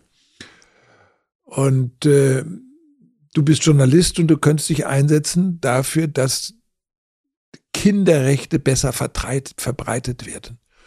Okay, habe ich gesagt, mache ich. Und äh, habe mir lange Zeit auch die Frage gestellt, ist das vernünftig? Wir verleihen seit jetzt über zehn Jahren den Ulrich-Wickert-Preis für Kinderrechte A, an deutschsprachige äh, Journalisten oder Journalistinnen, B, äh, an Leute überall in der Welt, die dort sich mit dem Thema beschäftigen. C, verleihen wir dann auch noch einen Preis an äh, Gruppierungen im Ausland, die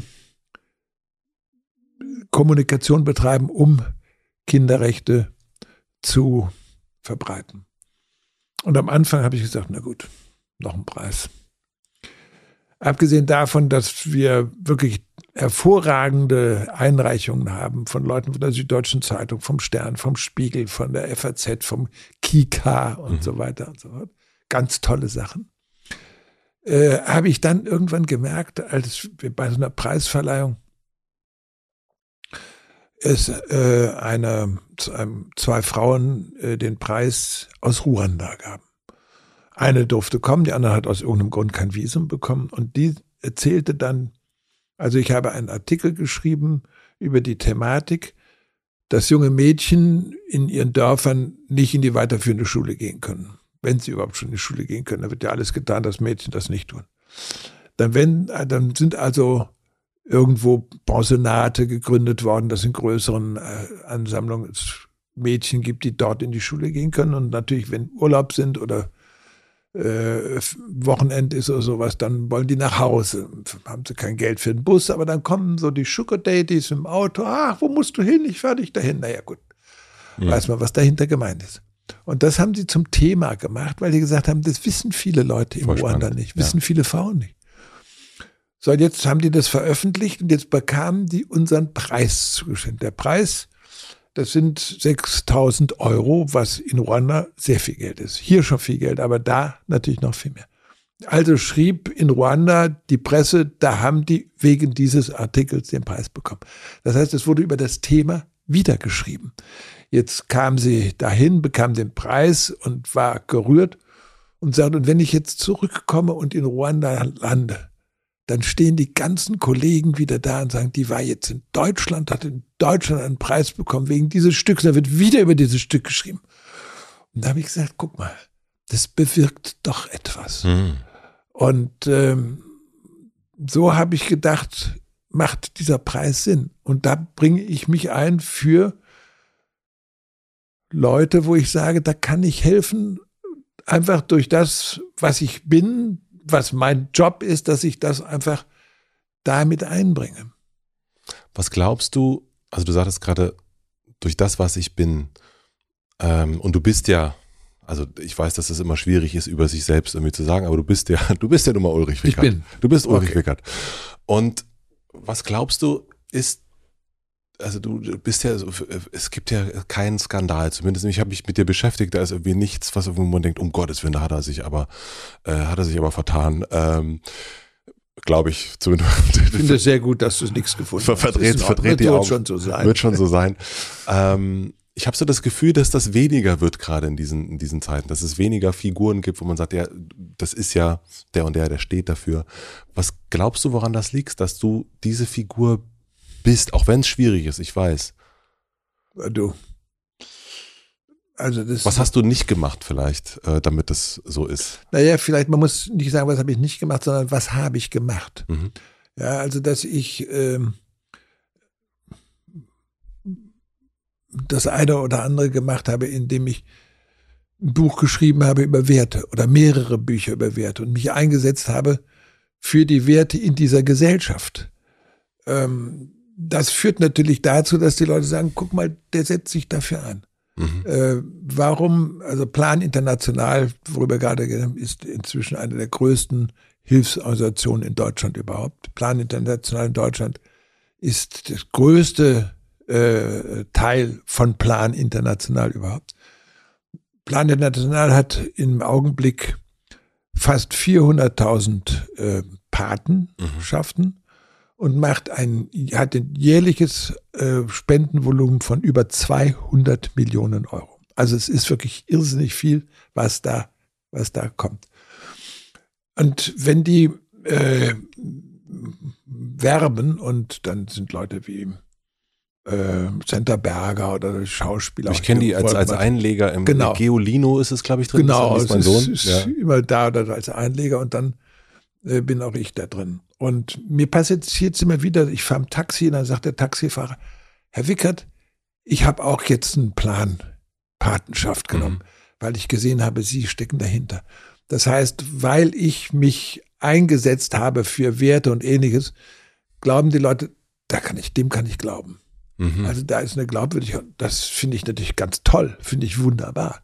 Natürlich, also so, weil es äh, der bestmöglichste Einsatzort ist, das dann, Ja. das dann weiterzugeben. Also das heißt, du bist aus dieser Tagesthemen, ähm, ich bin der Moderator, du bist, also wo du es, wo es im Grunde ja um Informationen ging oder geht, das hast du ja auch so als Journalist, war dir das ja sehr wichtig, du hast dann irgendwann der, den Punkt wirklich Haltung reingebracht und gesagt, ich denke über Werte nach, aber das mache ich jetzt nicht als Journalist, sondern das mache ich als Autor, Das mache ich als Bürger. als Bürger. Mhm. Ja, und dann sage ich einfach, so, ich bin Bürger und ich kann helfen, weil ich äh, eine gewisse Position in der Gesellschaft habe. Also es gibt eine ganz tolle Organisation, Schüler helfen Leben. Eine Mhm. ganz tolle Organisation, die gibt's, ich weiß nicht mehr, auch inzwischen seit 20 Jahren, glaube ich, wird nur von Schülern äh, organisiert, äh, beziehungsweise von jungen Leuten, die ihr soziales Jahr freiwillig machen Mhm. um das zu leiten dann.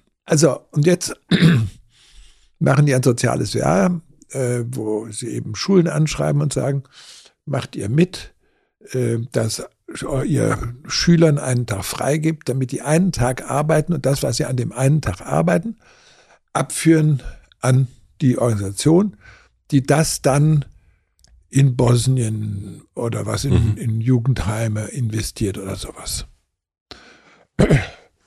Und über die habe ich mal was Positives geschrieben und dann haben die mir gefragt, ob ich ihnen helfen kann. Und dann bin ich auch im Kuratorium und dann habe ich gesagt, ich kann euch helfen, Werbung zu bekommen. Und zwar Werbung für den sozialen Tag.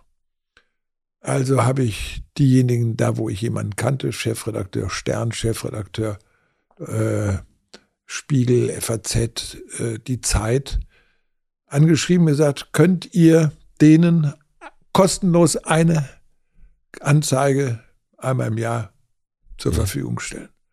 Und das machen die seit Jahren. Super. Und das ist natürlich, das bedeutet für mich einen Brief Mhm. äh, und dann zu sagen, ihr müsst bitteschön auch einen Entwurf machen. Und dann haben die das. Das heißt, es ist für mich kein großer Aufwand, außer dass ich die Kontakte habe und die Leute dann entscheiden bei den Zeitungen oder Zeitschriften, wir helfen da auch. Und das sind so Dinge, wo man einfach sagen kann, man kann sich selbst einbringen. Ich würde mal langsam zum Ende kommen, weil ich muss natürlich auch ein bisschen auf deine Zeit achten heute. Nicht, dass, das du, nicht, dass du zu spät kommst. Ich habe noch drei schnellere Fragen oder gibt es noch irgendwas, wo du sagst, äh, das, das müssen wir noch, äh, das, das liegt dir noch? Ich finde, wir haben jetzt schon ziemlich viel besprochen. Wir haben schon viel besprochen. Also die letzten drei Fragen. Was lernst du gerade, was du noch nicht so gut kannst? Du, was lerne ich? Also äh, es gibt Dinge, man hört ja nicht auf zu lernen. Und äh, manchmal musst du dich einfach dann richtig hinsetzen und sagen, okay, also ich schreibe jetzt ein Buch, Politik für junge Menschen. Das heißt, ich muss gewisse Dinge ganz kurz, aber einsichtig reduziert darstellen. Also das erste Kapitel heißt Regeln für ein Zusammenleben in einer friedlichen Gesellschaft. Okay, kann man noch ein bisschen erklären. Jetzt habe ich das zweite Kapitel geschrieben, das heißt Freiheit. Da habe ich aber lange arbeiten müssen, viel lesen müssen, nochmal ernsthafte Bücher. Denn du kannst ja nicht einfach sagen, Rousseau definiert das so und äh, Maus mit der Westernhagen so. Kant macht das so oder sowas, mhm. sondern man darf die alle nicht sehen, sondern man muss erklären, was ist Freiheit. Und da habe ich lange nachdenken müssen. Und da habe ich gelernt, wie ich das reduzieren kann, dass es nicht theoretisch wirkt, dass ich Beispiele reinbringe, die ganz alltäglich sind und dass hinterher jeder den Satz versteht, Freiheit ist ein Traum. Aber das zu erklären auf zwei Seiten, da musst du viel tun. Und als nächstes Kapitel habe ich vor Gerechtigkeit. Und das aber so zu erklären, dass ein Zwölfjähriger das kapiert, mhm. da musst du viel lernen. Also die Antwort, was ist Freiheit? Ist Freiheit ist ein Traum? Das ist eine Vision. Das ist eine Vision. Ein Traum. Mhm.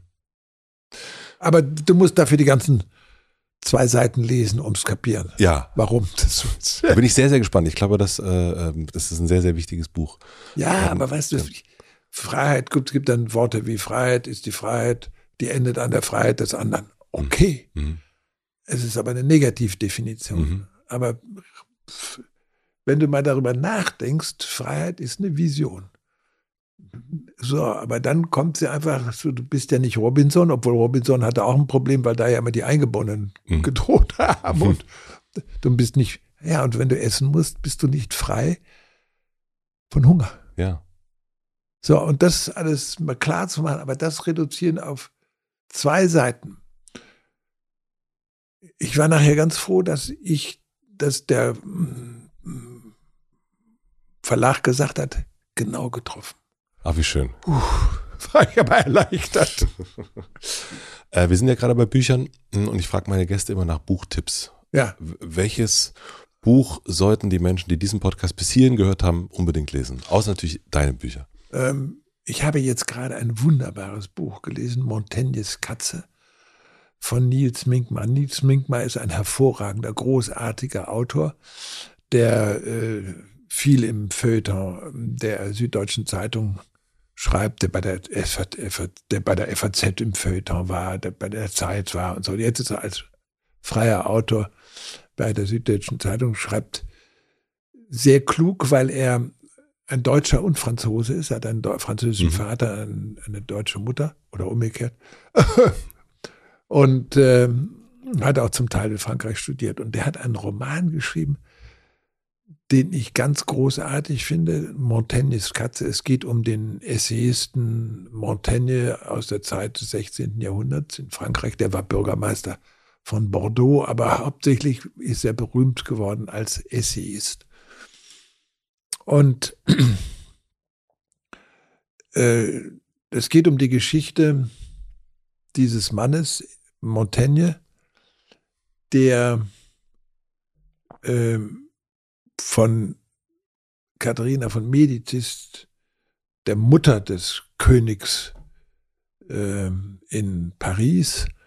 Die hatte drei Söhne, die waren alle hintereinander, also alle früh gestorben, waren hintereinander König. Und jetzt der nächste, der König werden kann, wenn der letzte stirbt, ist Henry von Navarra, weil der in der Thronfolge dann mhm. dran wäre. Das ist aber der protestantische König von Südfrankreich, Navarra damals. Aber Paris ist katholisch. So, und der sagte, was soll ich da König werden? Also ich bin hier unten freier Mensch und so weiter. Und jetzt wird Montaigne beauftragt, den umzudrehen. Und das ist ein absolut spannender Roman, weil auch sehr hervorragend geschrieben und eben sehr dialogisch geschrieben, wie die Amerikaner das häufig machen. Mhm. Also nicht lange Bleiwüsten, sondern da passiert ständig was. Mhm. Und wenn man dieses Buch liest, weil es hat auch sehr viel Humor, ähm, dann sagt man, Mensch, endlich mal nicht ein Buch, wo jemand über seinen Bauchnabel schreibt oder über sein Dorf, in das er gerade gezogen ist, sondern wo jemand wirklich ein großes Thema nimmt, aber es so erzählt, dass man sich amüsiert und sagt, boah, endlich ein großes Buch. Schön. Nils Minkmann. Minkmar, Nils Minkmar. Mik, Minkmar, okay. Das, Minkmar. das suche ich nochmal genau raus, packe ich in die Shownotes. Und die letzte Frage, liebe Uli. Ich habe eine große Plakatwand am Alexanderplatz und du darfst entscheiden, was dort für alle Berliner und Berlinerinnen und die hier so vorbeikommen, zu lesen sein wird. Was schreibst du drauf? Setzt euch für die Gemeinschaft ein.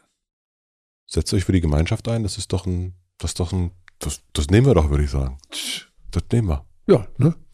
Vielen, vielen herzlichen Dank für deinen Besuch, für deinen doppelten Besuch. Es hat mich sehr, sehr gefreut, dass Matzen, du. Danke, dass du mich eingeladen hast. Ich habe mich sehr amüsiert. Du hast ja gemerkt, ich habe beim ersten Mal so viel geschwätzt, dass ich vergessen habe, dass ich dringend weg musste. Aber deswegen bin ich ja wiedergekommen. Vielen, vielen Dank. Bitte, bitte.